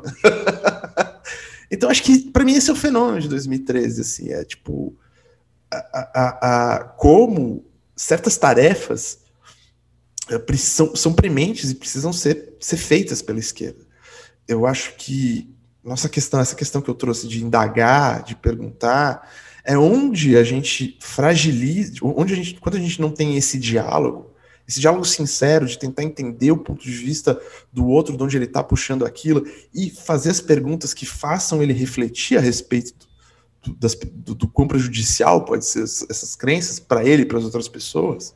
É, quando a gente não, não se abre para esse processo, é, né, a gente consegue fazer certa coisa, mas a gente ainda não conseguiu ampliar esse processo é quando a gente vai abrir um buraco que uma cobra pode. A cobra que a gente. bicho que a gente solta pode vir morder a nossa bunda, pode ser operacionalizado por, por, por forças que estejam preparadas para isso, entreguem respostas fáceis, entreguem. E, e a gente não esteja preparado para disputar isso de uma maneira coesa e tudo mais. Obviamente, o racha uh, uh, ideológico entre a, o petista e, e, e, o, e o anarquista, o esquerdista radical todos os outros nomes que se dão, a outro campo da esquerda que ficou de fora, se bem que tinha né, os liberal fantasiado esquerdista, né, tá aí a rede até hoje, é, mas assim, quando você, você tem essa, essa cisão, é um problema porque você não consegue organizar essa força que está aí, você não consegue ajudar na participação, você, não está indo para esse debate, você está debatendo internamente aqui atrás, né, é uma outra coisa. Então eu acho que isso é muito importante para a gente entender que é como que a direita faz uma apropriação efetiva. E aí é onde é o nosso problema, porque é isso. Ah, trap de ANCAP. É tudo uma bosta, tá tranquilo, é tipo rap de PM. A gente precisa se preocupar com essa questão, né? Eu acho que não é necessariamente. Eles vão tentar roubar qualquer coisa que eles olharem que dá, dá para pegar. Dá para copiar, eles copiam, é normal. É fácil. A gente também faz a mesma coisa. A gente, tá, a gente olha e fala, a gente. É, é bom que a gente consegue fazer as duas coisas, entender o, o, isso, né? Entender o processo cultural e as forças que estão por trás do fenômeno cultural e, e, e se apropriar e participar dele, participar efetivamente, inclusive. Né? É, e eu acho que quando a gente deixa de ter essa vida participativa em todos os aspectos da cultura é quando a direita é efetiva e quando esse processo aqui que a gente está querendo né, discutir os pontos específicos, eu acho que seria muito legal voltar para isso, mas é quando a, esse, essa questão de direita vale a pena para ela e ela, ela ganha. E aí a gente se fode, meu chapa, aí morre 500 mil brasileiro. É isso, mano. Eu acho que fica aí também esse ponto para a gente entender esse processo de utilizar a ferramenta da apropriação para a gente também. Não sei se a gente consegue fazer isso com. Porque tem uma coisa na direita que talvez falte um pouco na esquerda, não sei se a gente chama de virtude ou não, mas que é um pouco desse aspecto. Uh, essa coisa virtuosa do, do, do honesto, uma certa honestidade da esquerda, sabe? Uma coisa que a direita é desprovida. Essa honestidade no não apropriar, do, do não, do não avançar, um certo legalismo, quando a gente fala em nível institucional também, atuar, essa coisa republicana, uma esquerda republicana de, demais, assim, uma esquerda que não usa de recurso nenhum que não seja dentro do previsto, do combinado, e a direita é o extremo contrário disso.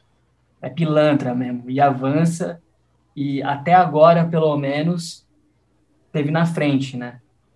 Então, enfim, talvez seja uma ponderação que caiba à esquerda fazer quanto... É, não, é como, como diz um camarada meu, é, tá faltando dedo no olho, dá umas caneladas mesmo, é de carrinho mesmo, mano. Não dá é. pra.